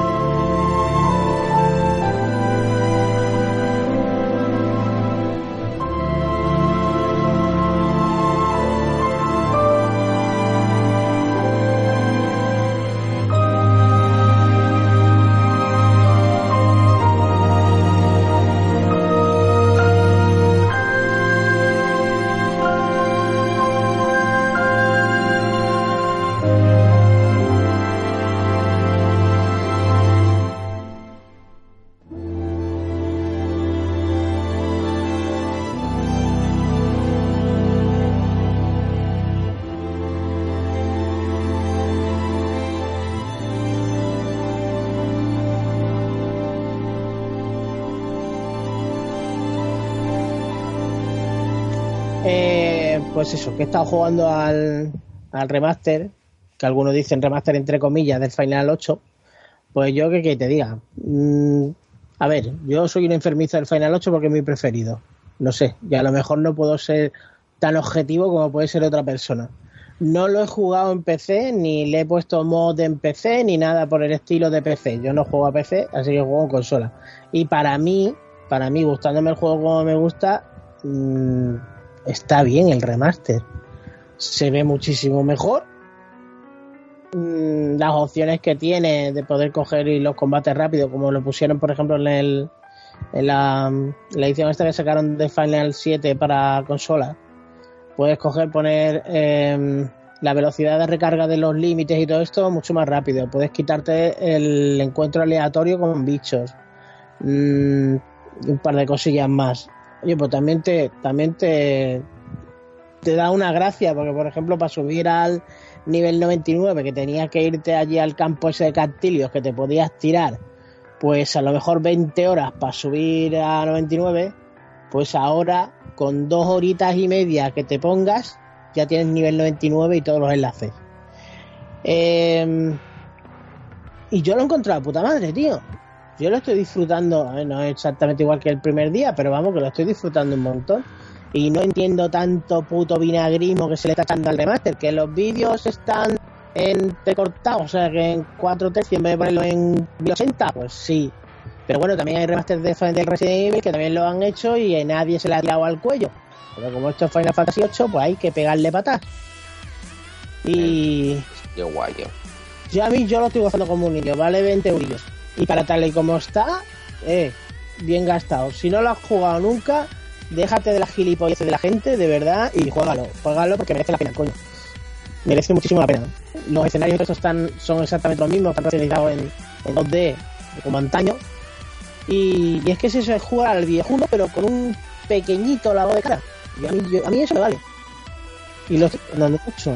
Pues fíjate, a mí lo que me pasó con el Final Fantasy es el puto juego que tengo yo, eh, un puto trauma con él, porque tengo una maldición. ¿Sabes? Siempre que me he ido a pasar el Final Fantasy VIII, ha ocurrido algo. La primera vez con mi amigo, me acuerdo que cuántos CDs tenía. Dos, tres, cuatro, la, la verdad que no me acuerdo cuántos CDs. Si no me acuerdo mal, creo que eran tres. Tres. Pues yo me acuerdo que cuando llegamos a la, a la mitad del segundo, catapum. Me puse yo con la Play 3 a jugar, que me lo descargué y todo para Play 3.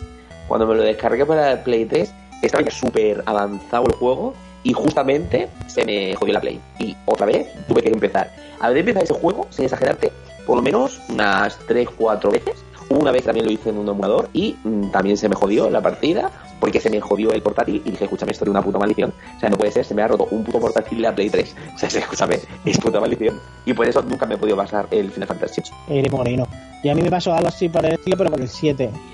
Bueno, a mí es que me borraron la partida. ¡Hostia! Y estaba en el combate de Sephiroth. Eh, escúchame, ¿y quién fue la persona tan cabrona que te sea, que, que- que te lo borró? Mi hermana.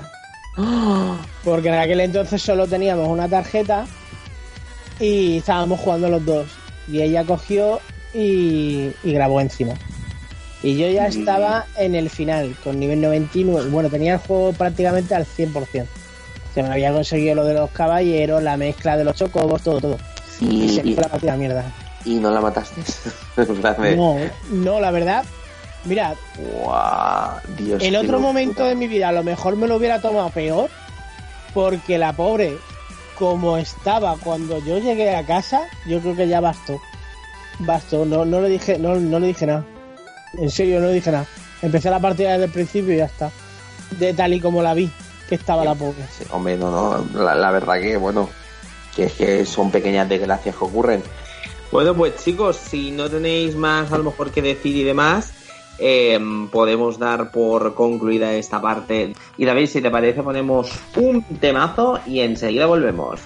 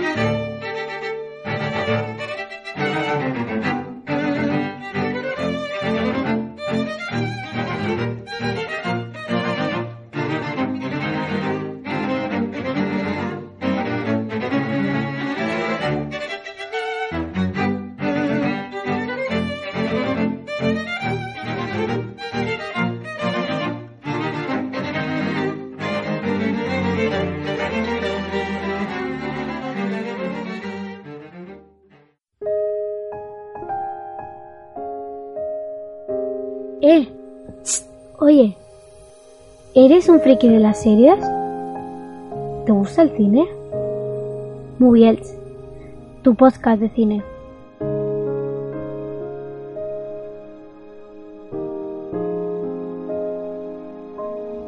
Contacta con Moviels. Síguenos en Twitter en arroba Moviels y búscanos en Facebook como Moviels FM. Moviels, tu podcast de cine en clave social.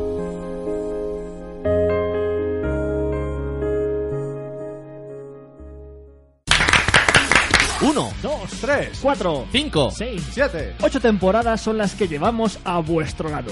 Ocho años en los que esto es ¡A los mandos! Y nosotros somos Henry, Easy mi Weller, y el DJ. Cuatro jugones locos por los videojuegos y la radio, que te traemos estrenos. Retro Juegos para móviles. y música. Y todo ello con muy buen humor. Te esperamos cada tres semanas en iBooks y en iTunes. Adiós. ¿O no?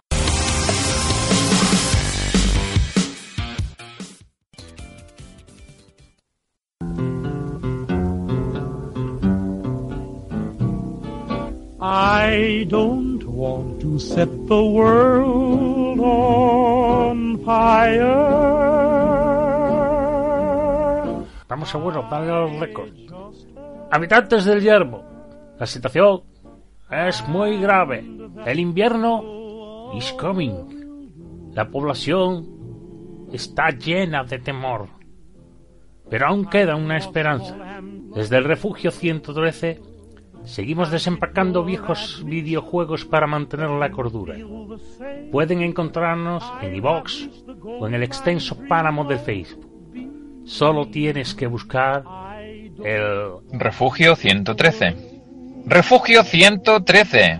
Refugio 113. Búsquennos. Se nos acaba el tiempo. Se calienta la nuque-cola. Qué desastre por Bethesda. Por cierto, vendo Opel Cadet. Está como nuevo, ¿eh? Bueno, y después de este temazo, sí que sí, toca hablar de noticias. Ya sabéis, tenemos tres noticias que son bastante importantes y queremos eh, compartirlas con vosotros. La primera noticia que vamos a contar, la verdad que es bastante curiosa, y es que llega un reality show de videojuegos llamado Top Gamers Academy, que es el primer reality talent mundial del mundo de los videojuegos. La cuestión es que este programa eh, es una cosa un poco rara porque se han juntado tanto PlayStation como Twitch como A3 Media y Ideal Planeta para hacer este programa eh, que se va a hacer streaming en Twitch, pero que también va a tener como una especie de ventana televisiva al canal de Neox y así como otros canales, también como por ejemplo de PlayStation. La cuestión es que 24 jugadores van a estar conviviendo, entrenando, compitiendo, enamorándose si, yo que sé, si entra la cosa. Y la cuestión que tal cual van a estar ahí dándole que te pego a, a hacer sus cosas gaming, a- incluso dándoles clase. Y va a haber tres equipos y cada uno de ellos va a tener un mentor. ¿Sabes? Así como si fuera un poquito, que te digo coach. yo, Factor X, sí, un coach, un coaching de estos. Y los tres son grandes personalidades del mundo de los videojuegos. Eh, el Rubius, ¿sabes? Grandes- Que bueno, Grandes personalidades. a ver, el Rubius. Conocidos, este hombre es- juega videojuegos, ¿sabes? Entonces Bueno. ya directamente. Nosotros si los criticamos, entre sus fans van a- no van a, o sea, tienen sus fans que no nos encajen a nosotros como referentes, porque es lo que comentaba yo el otro día, que realmente están dentro del mundo de- del, del videojuego, pero no son jugadores al uso como podemos ser nosotros. Yo estoy seguro que muchos de ellos los juegos que acaban probando no los terminan.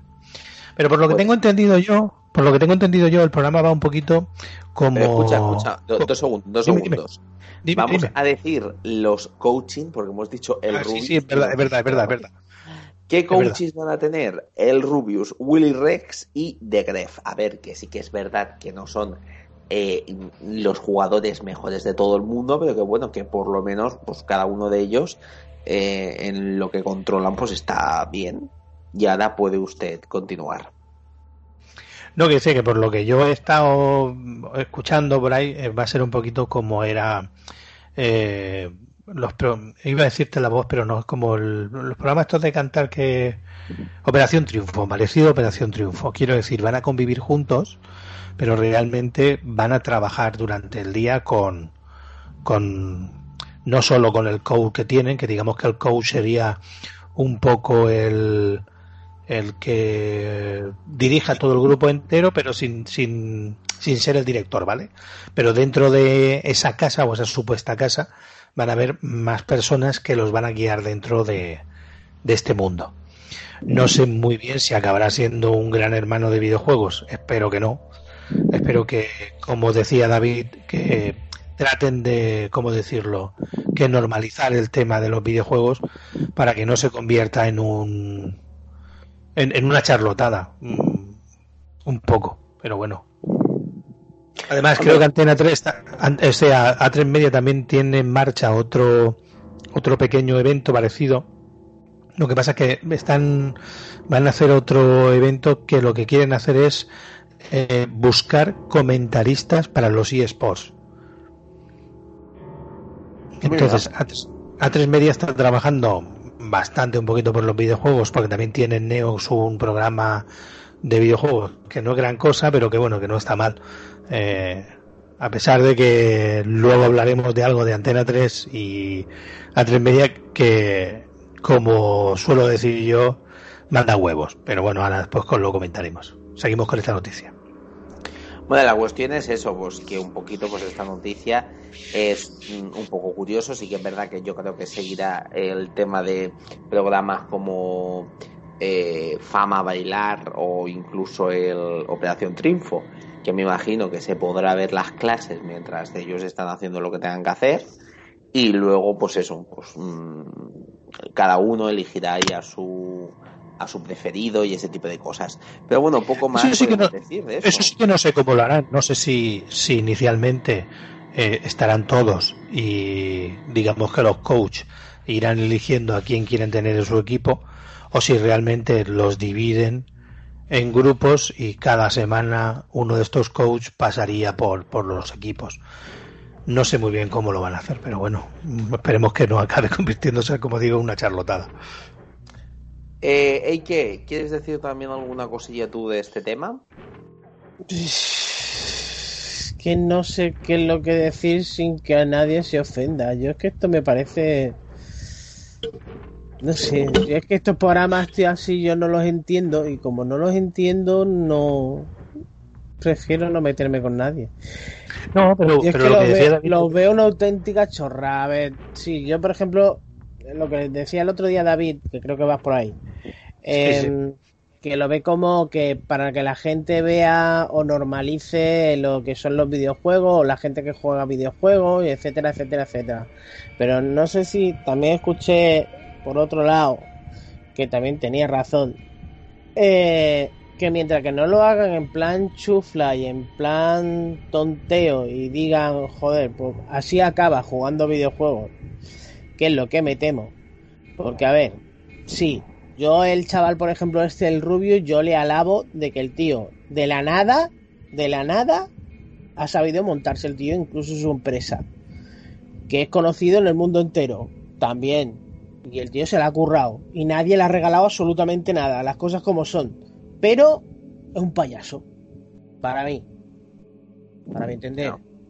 Y se gana la vida con los vídeos y todo esto haciendo el payaso porque es lo que hace gracia. El tío tendrá su papel y, él, y, él, y es inteligente, no. Es lo siguiente de inteligente. Porque la ha dejado, vamos, la ha dejado más que, más que visto.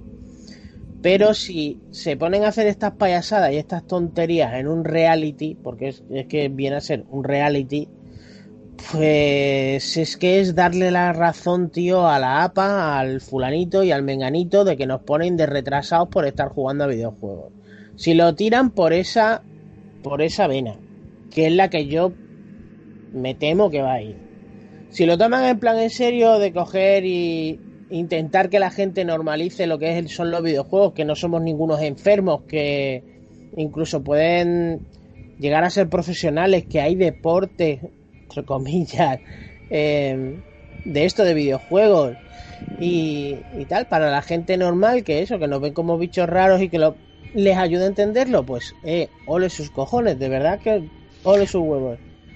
Pero yo no lo veo, tío. Yo es que a mí estos Pero reality, qui- tío, yo es que me, me- no, no sé, yo para mí son un insulto a la inteligencia, tío. Quizás, quizás no vaya enfocado a ese término, o sea, el término que tú has querido decir, de, de enseñar a la gente el tema de la profesionalización de los videojuegos por el simple mero hecho de que me da la sensación de lo que eh, A3 Media quiere hacer es eh, acercarse al público que al final acaba viendo al Rubius y a compañía que Eso son los es. que acaban haciendo acaban haciendo las tontas en, en, en sus canales de YouTube. Si Antena 3 va a tirar por ahí, pues no sé qué pasará con, con los que estén en la academia, por decirlo de una manera, ¿no? Si se van a idiotizar como, como todo el mundo por el simple mero hecho de querer ser personajes como son los, los posibles mentores. No sé, es muy complicado. Es una apuesta interesante que puede salir o muy bien o puede salir una charlotada. Sino que aparte, hasta que no lo veamos, no, no lo sabremos, pero... Por eso, por eso. Bueno, pues chicos, si queréis vamos a ir a la siguiente noticia, que era que se va a hacer unas colecciones de figuritas de Batman, Arkham y demás, y de Street Fighter. La verdad que están súper chulas, creo que era de, de El Planeta o estoy yo aquí... fulano. Es que todo esto lo dijo ayer David. Sí, eh, sí, es de Planeta Agostini. El Planeta Agostini son las de Street Fighter y compañía. Las otras no. Las de Batman no. No, las de Batman dijo él quién era la distribuidora y la verdad es que yo no los conocía. Bueno, la cuestión es Ahora que... ahí ya me habéis pillado.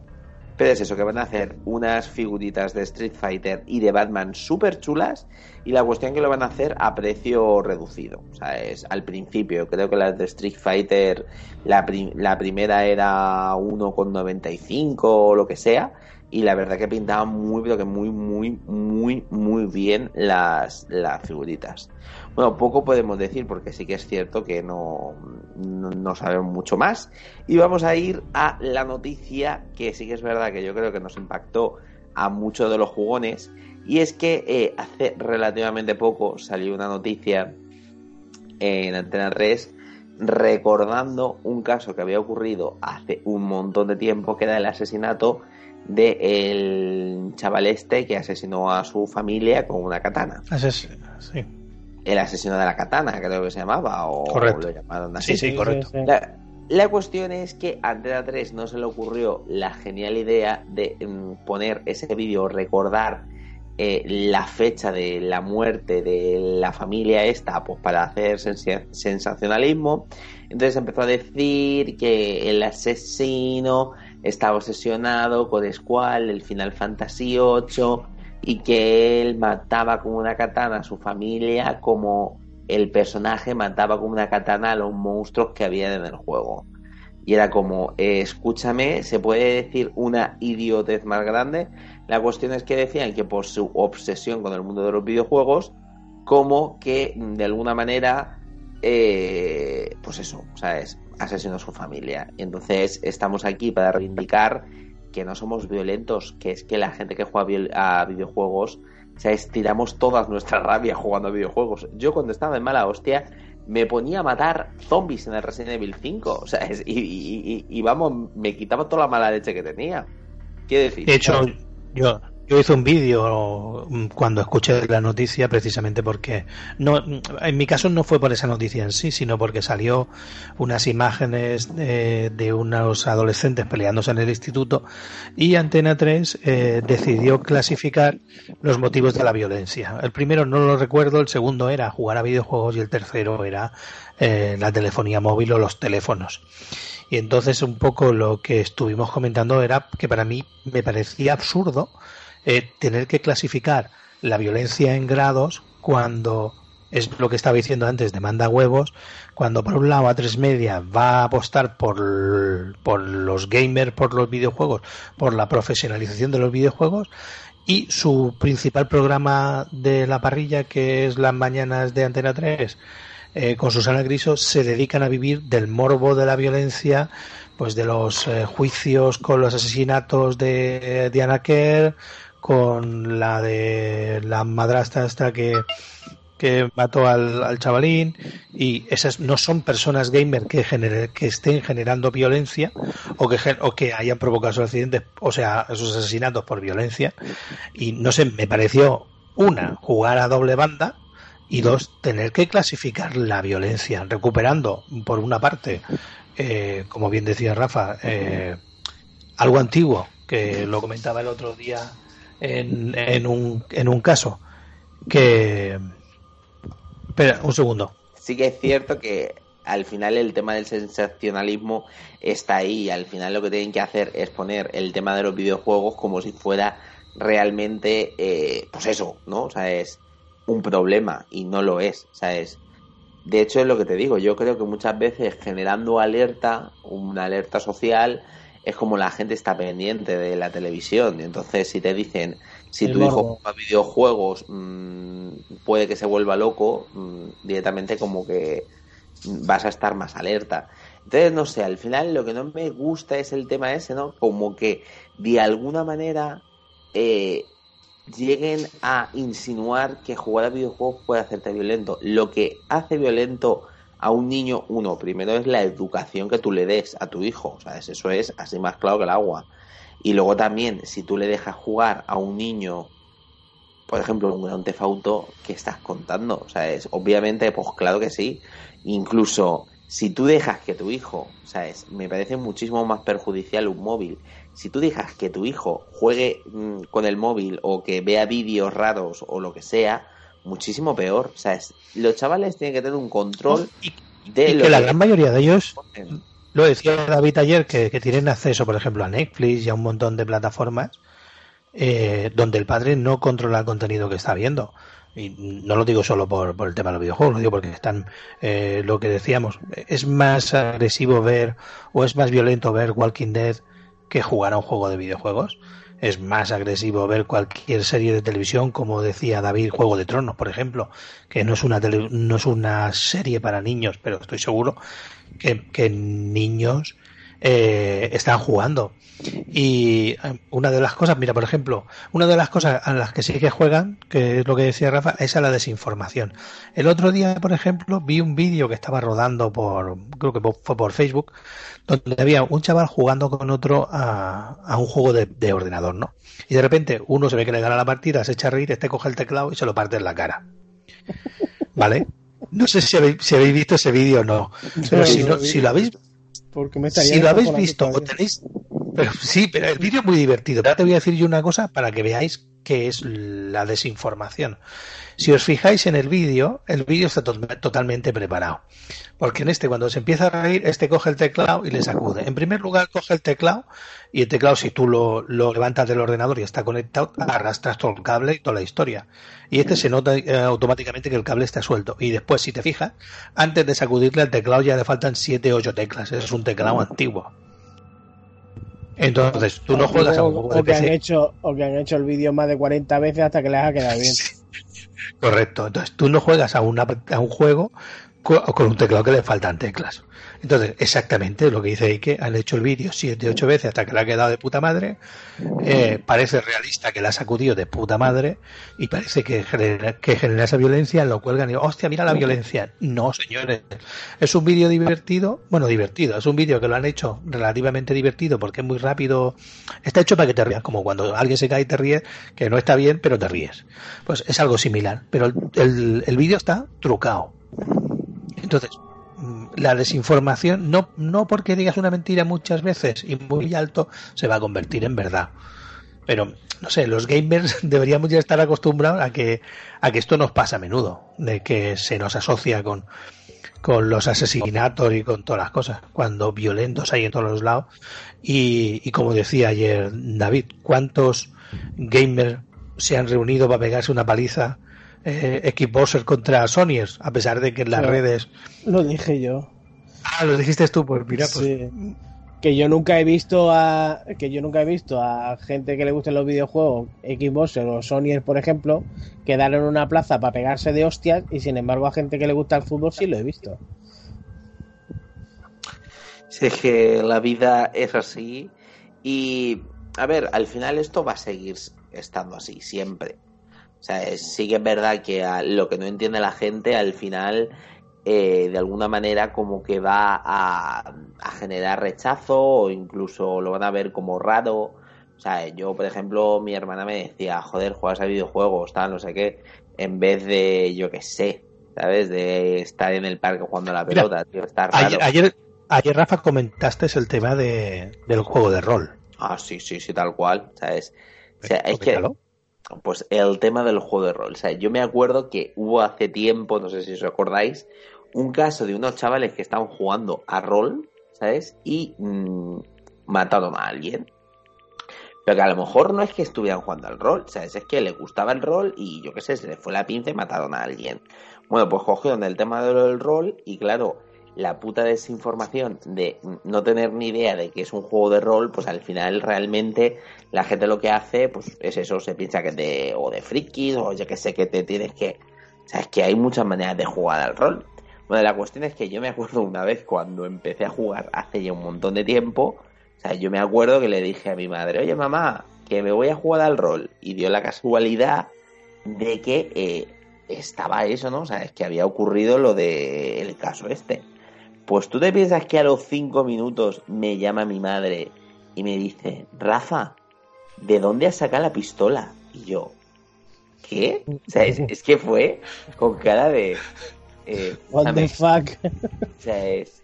Pero es que además, pero lo dijo, pero súper seria, ¿sabes? En plan de, Rafa, ¿de dónde saca la pistola? Y yo, ¿pero qué pistola, mamá? O sea, es que, claro, luego ella ya se dio cuenta, dijo, vale, como que la he liado, ¿no?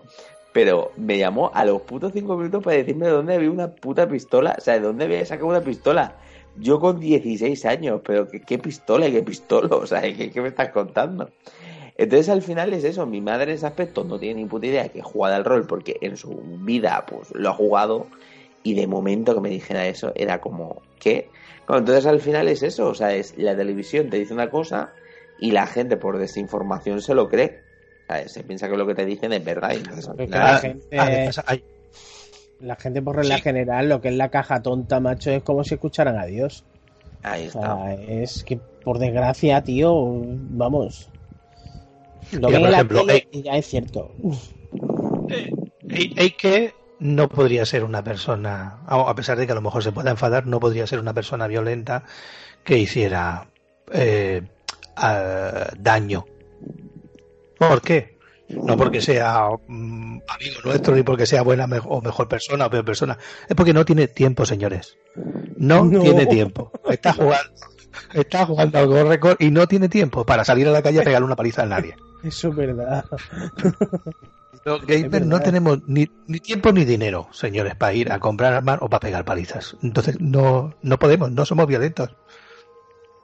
Sí, siempre, mira, nosotros los que jugamos videojuegos o compramos cosas de manga o cualquier cosa, cualquier cosa que tenga que implique el hecho de que te tienes que gastar la pasta. Mm, siempre decimos lo mismo, haz a tu hijo friki. ¿Por qué? Porque no va a tener dinero ni para drogas, ni para alcohol, ni nada por el estilo. Se lo va a tener que gastar todo, absolutamente todo en lo mismo. Y son vicios muy caros. Pues cierto es. Y fíjate tú, yo ¿sabes? preferiría mil veces que mi hijo saliera friki a, a que mi hijo mm, saliera mm, fiestero, mm, que me tengo que ir tal. Porque, escúchame, o sea, yo me acuerdo de mi primo que ha terminado como el Rosario de la Aurora. O sea, eh, me decía, ay, friki, friki, no sé qué, no sé cuánto. Y vamos a ver cómo ha terminado él, cómo he terminado yo. ¿Sabes? Que, que no es una cosa de tal, que no sé, que una persona le guste los videojuegos y ahorre para comprarse un juego o lo que sea, no sé, es que no lo veo mal. Como ha dicho Es que Ike, también- ¿sabes? Eh, se gasta el dinero en lo que se tiene que gastar y encima se lo gasta en tu casa. Así, Sí. tranquilico. Está. Eh, Pero es también que está el hecho de que dicen, bueno, también la educación y tal. Hay muchas veces que se ha visto, visto y comprobado que esa persona ha tenido una educación decente, buena, y sin embargo ha salido descarriado. También es que lo que no piensa tampoco la gente es que la, viol- la violencia viene con el ser humano. Somos violentos de por sí. Es que somos violentos de por sí. Por desgracia, nuestra raza es que es así, tío. Es así por desgracia. Que... No, yo, yo siempre he dicho que, que en el ADN llevamos la violencia y tú, un tío que tiene los genes de un, de un francotirador, por decirlo de una manera, lo pones como jardinero y es posible que, que se pase toda la vida siendo jardinero. Pero si lo metes en un entorno un poco más agresivo, a lo mejor acaba siendo o acaba despertando esa agresividad. Lo llevamos dentro y, y depende del entorno y del sitio donde estemos. Que los videojuegos puede ser un estímulo, sí, igual que las películas o igual que cualquier cosa, pero no creo que sea el detonante. No, nada. Pues, Nah, chicos, si queréis, mira, vamos a... antes, a- a- antes de dime. termi- antes de terminar, yo mismo, eh, cuando estoy trabajando en Navidad, yo siempre lo he dicho, la gente, si supiera la gente la suerte que tienen, porque yo me puedo desgastar el odio que llevo en Navidad en los videojuegos, de verdad que, vamos, pondrían un monumento a lo que son todos los videojuegos y a todas las videoconsolas. Lo que tienes que aguantar, ¿no? Hostias. Hostias. O sea, no, no es que tenga que aguantar hostias, sino que me cago en la leche lo que tengo que aguantar de la gente, por Dios. Qué bueno. Pues nada, chicos, vamos a ir ahora con lo siguiente, que es que ya sabéis que The Last of Us se ha anunciado para el 21 de febrero del 2020. Entonces ya sabéis que supuestamente dicen que va a haber como una especie de mundo abierto. Entonces, claro, como dicen que va a haber una especie de mundo abierto, ahí ha- se ha generado una polémica porque ha- había dicho gente, pues eso, ¿no? De que a lo mejor iba a perder un poquito la esencia de of Us y tal. Y entonces, pues si queréis, chicos, lo debatemos un pelín. También es verdad que vamos a hablar por hablar, porque mm, con certeza no vamos a saber qué va a ocurrir. ¿Qué Hmm. pensáis, chicos? que yo por mi parte creo que si hicieran lo del mundo abierto, que de verdad que esté... Mira que es una de mis... mm, mis juegos preferidos. Yo- vosotros sabéis que yo me pierdo... Me pierdo en los mundos abiertos, en los RPG, yo esto de los juegos de 300 y mil y pico horas, yo soy feliz. Pero últimamente, macho, es que se le está poniendo a todo, tío, absolutamente a todo, a cosas que son incomprensibles. Mm, yo creo que este juego que me hicieran, por ejemplo, lo que lo mismo que en el Uncharted de las chicas, que ahora mismo no me acuerdo cómo se llama. El, El leg- legado perdido. Legado perdido. Pues eso, el legado perdido. Que me hicieran lo mismo que eso, que tienen mapas hiper grandes para poder hacer misiones secundarias o buscar objetos, eh, como por ejemplo que se ha visto lo del caballo, de poderte mover de la zona A a la zona B, y sea un mapa muy grande, pues eso sí, porque quieras que no, a ver, eh, la historia ya lo han dicho, que va a estar enfocada en una venganza, pura y dura. Pues que vaya de un asentamiento a otro, por ejemplo, buscando lo que son los, criminales estos que han matado a quien sea. Y tú dices, bueno, vale, le veo un porqué. Entonces sí, lo que son los mapas abiertos y tal. Pero que me lo cambien simplemente. Yo el miedo que le tengo es eso, que lo pongan simplemente por poner. Que hay muchos juegos como lo del multijugador, por ejemplo. Hay muchísimos juegos que el multijugador no se entiende el por qué cojones está ahí metido, que hay que meterlo ahí por huevos, porque la gente no sabe vivir sin un puto multijugador y después ni lo usan. Pero bueno, tiene que tenerlo por cojones. Y yo creo que es que es- yo creo que sí, que se acabaría un poquito la esencia del primer juego. Que te lo ponen por un porqué, que tiene un porqué en la historia y demás. Pues, pues mira, pues vale, pues lo, lo usaremos. Y, y es lo que hay. Otra cosa no hay. Pero vamos, yo no creo que, yo, yo creo que que pegue. yo creo que serán partes de mapas grandes, pero será tan tan limitado como como era, o sea, tan guiado como era el primer Last of Us. Quizás no tanto, no tan pasillero, pero sí quizás un poco más abierto. ¿Por qué? Porque si os fijáis en tanto en el primer gameplay que se ha visto como en el segundo, como en algunas cosas sueltas que se han ido viendo en los trailers, hay diferentes escenarios. Está la ciudad, eh, que se ve como los edificios se los han comido ya la vegetación y todo eso. No vas a hacer un mapa gigantesco de la ciudad para que te pases como un tonto. Luego está el de la nieve, luego hay otro que es como una especie de, de zona abierta con vegetación y bosque. O sea, hay cuatro o cinco escenarios y yo creo que van a que pueden ser escenarios más grandes, pero que no creo que jueguen a, hacer un Tomb Raider dentro de, de The Last of Us. Vamos, mm, eh, lo que decía Rafa es nuestra opinión, pero vamos.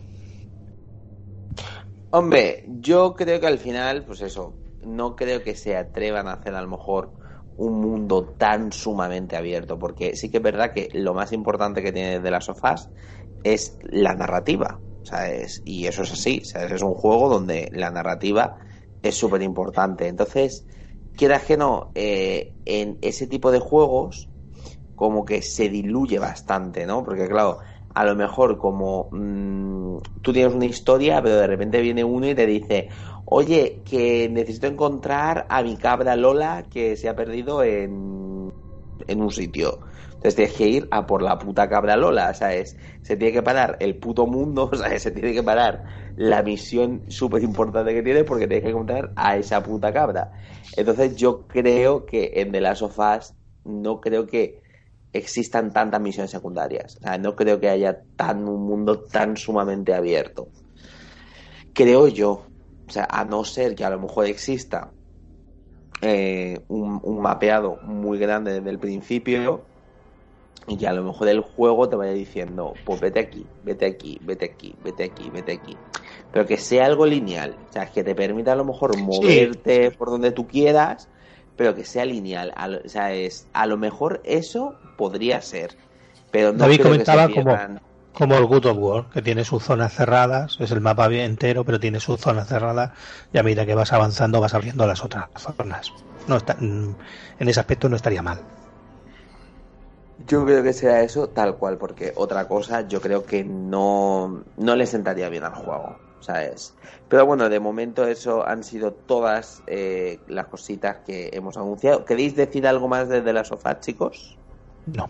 No, creo que está todo más que claro. pues hasta aquí, chicos, las noticias y ahora pues los comentarios.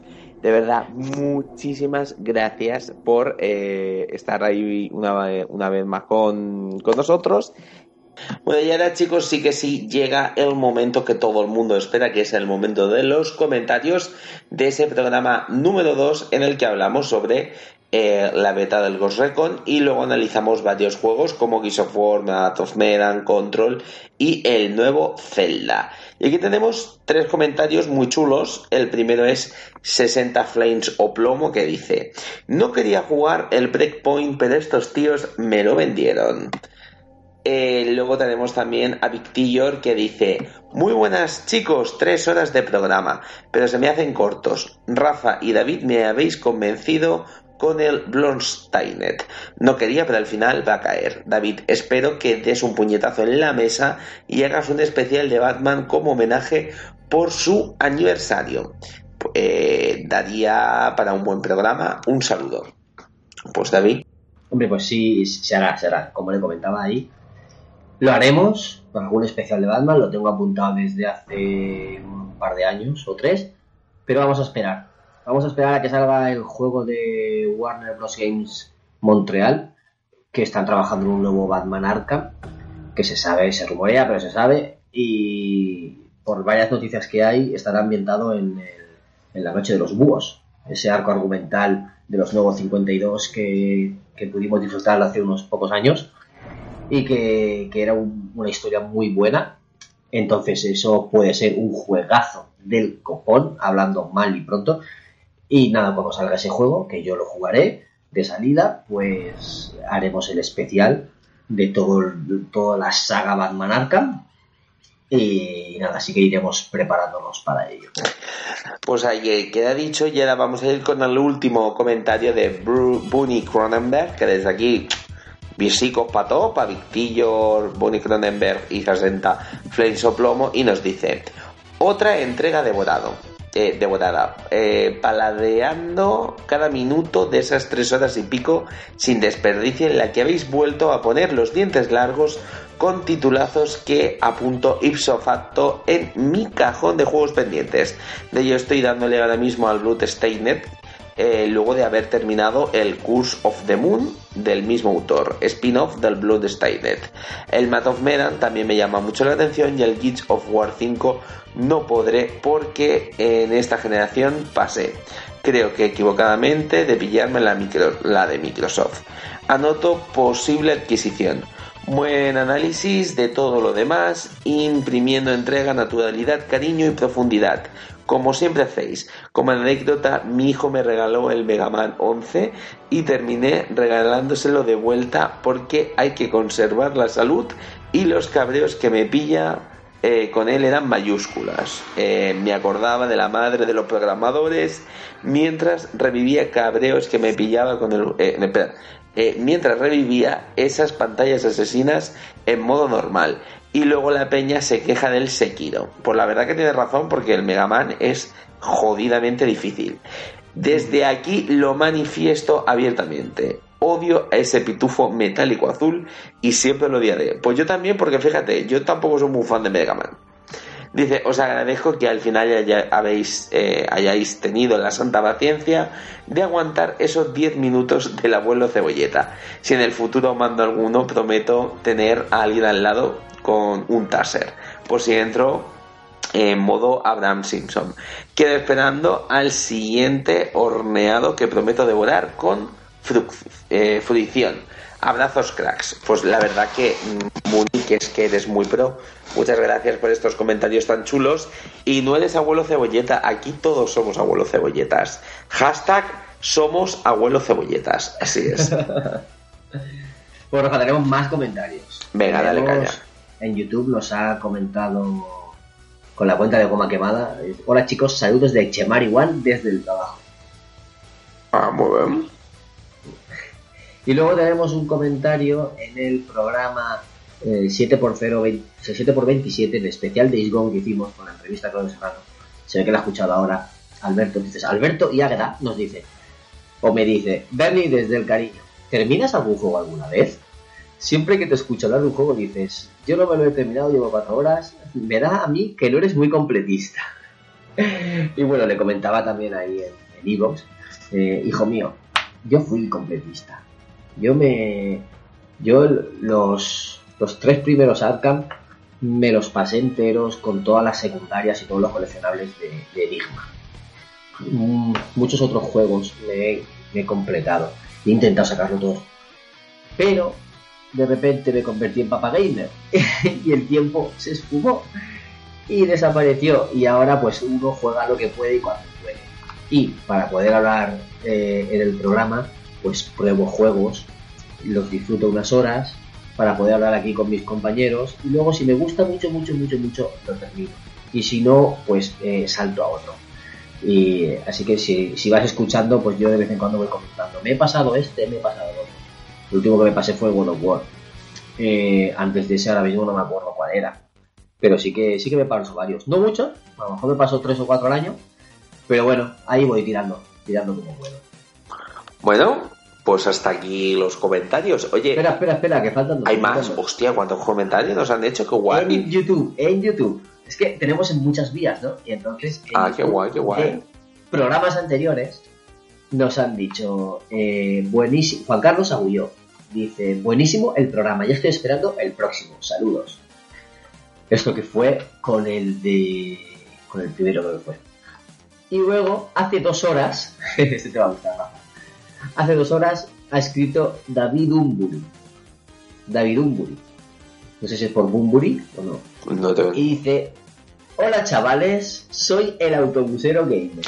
¡Ah! El autobusero gamer. El autobusero gamer. Es que Rafa tiene una voz inconfundible. Cada vez que sube al autobús es como escuchar un podcast. Y claro, me sonaba la cara de haber visto alguna foto por el Facebook. Eh, es, es- queda más, ¿eh? Queda más. Eh, de Game Edge. Así que al final quise salir de dudas. O sea, que te ha visto más veces. Quise salir de dudas y al poco de preguntarle ya me estaba hablando de videojuegos. se nota que lo lleva en la sangre. Aparte, se nota que es un chaval majísimo. Me conecta, que conecta rápido con la gente. Y eso se nota tanto en vuestros programas como en persona. Por cierto, tengo el Blue Stainer y el Gears 5 esperando que los juegue. Y al escucharos ahora le tengo más ganas todavía. Eh, dice, soy un poco lento escuchando los programas porque apenas tengo tiempo. Pero que sepáis que no me pierdo ninguno. El día que subáis todo el equipo, pondré el podcast en el bus. Ay, qué Un bueno. abrazo fuerte y seguir así de máquinas. Estamos en contacto. Ay, qué majo. Pues desde aquí un fuerte abrazo y la verdad que me pasa un montón porque eh, colaboro también en el programa de, de Teleelch y demás, pues siempre hablo de cosas de videojuegos y demás. Y claro, me escucha también mucha gente y me ocurrió, y esto es verídico y real, que estaba yo en la frutería y de repente viene una mujer y me dice, oye, eh, me suena mucho tu voz, me suena mucho tu voz. Y yo, pues, hija mía, no sé qué quieres que te diga.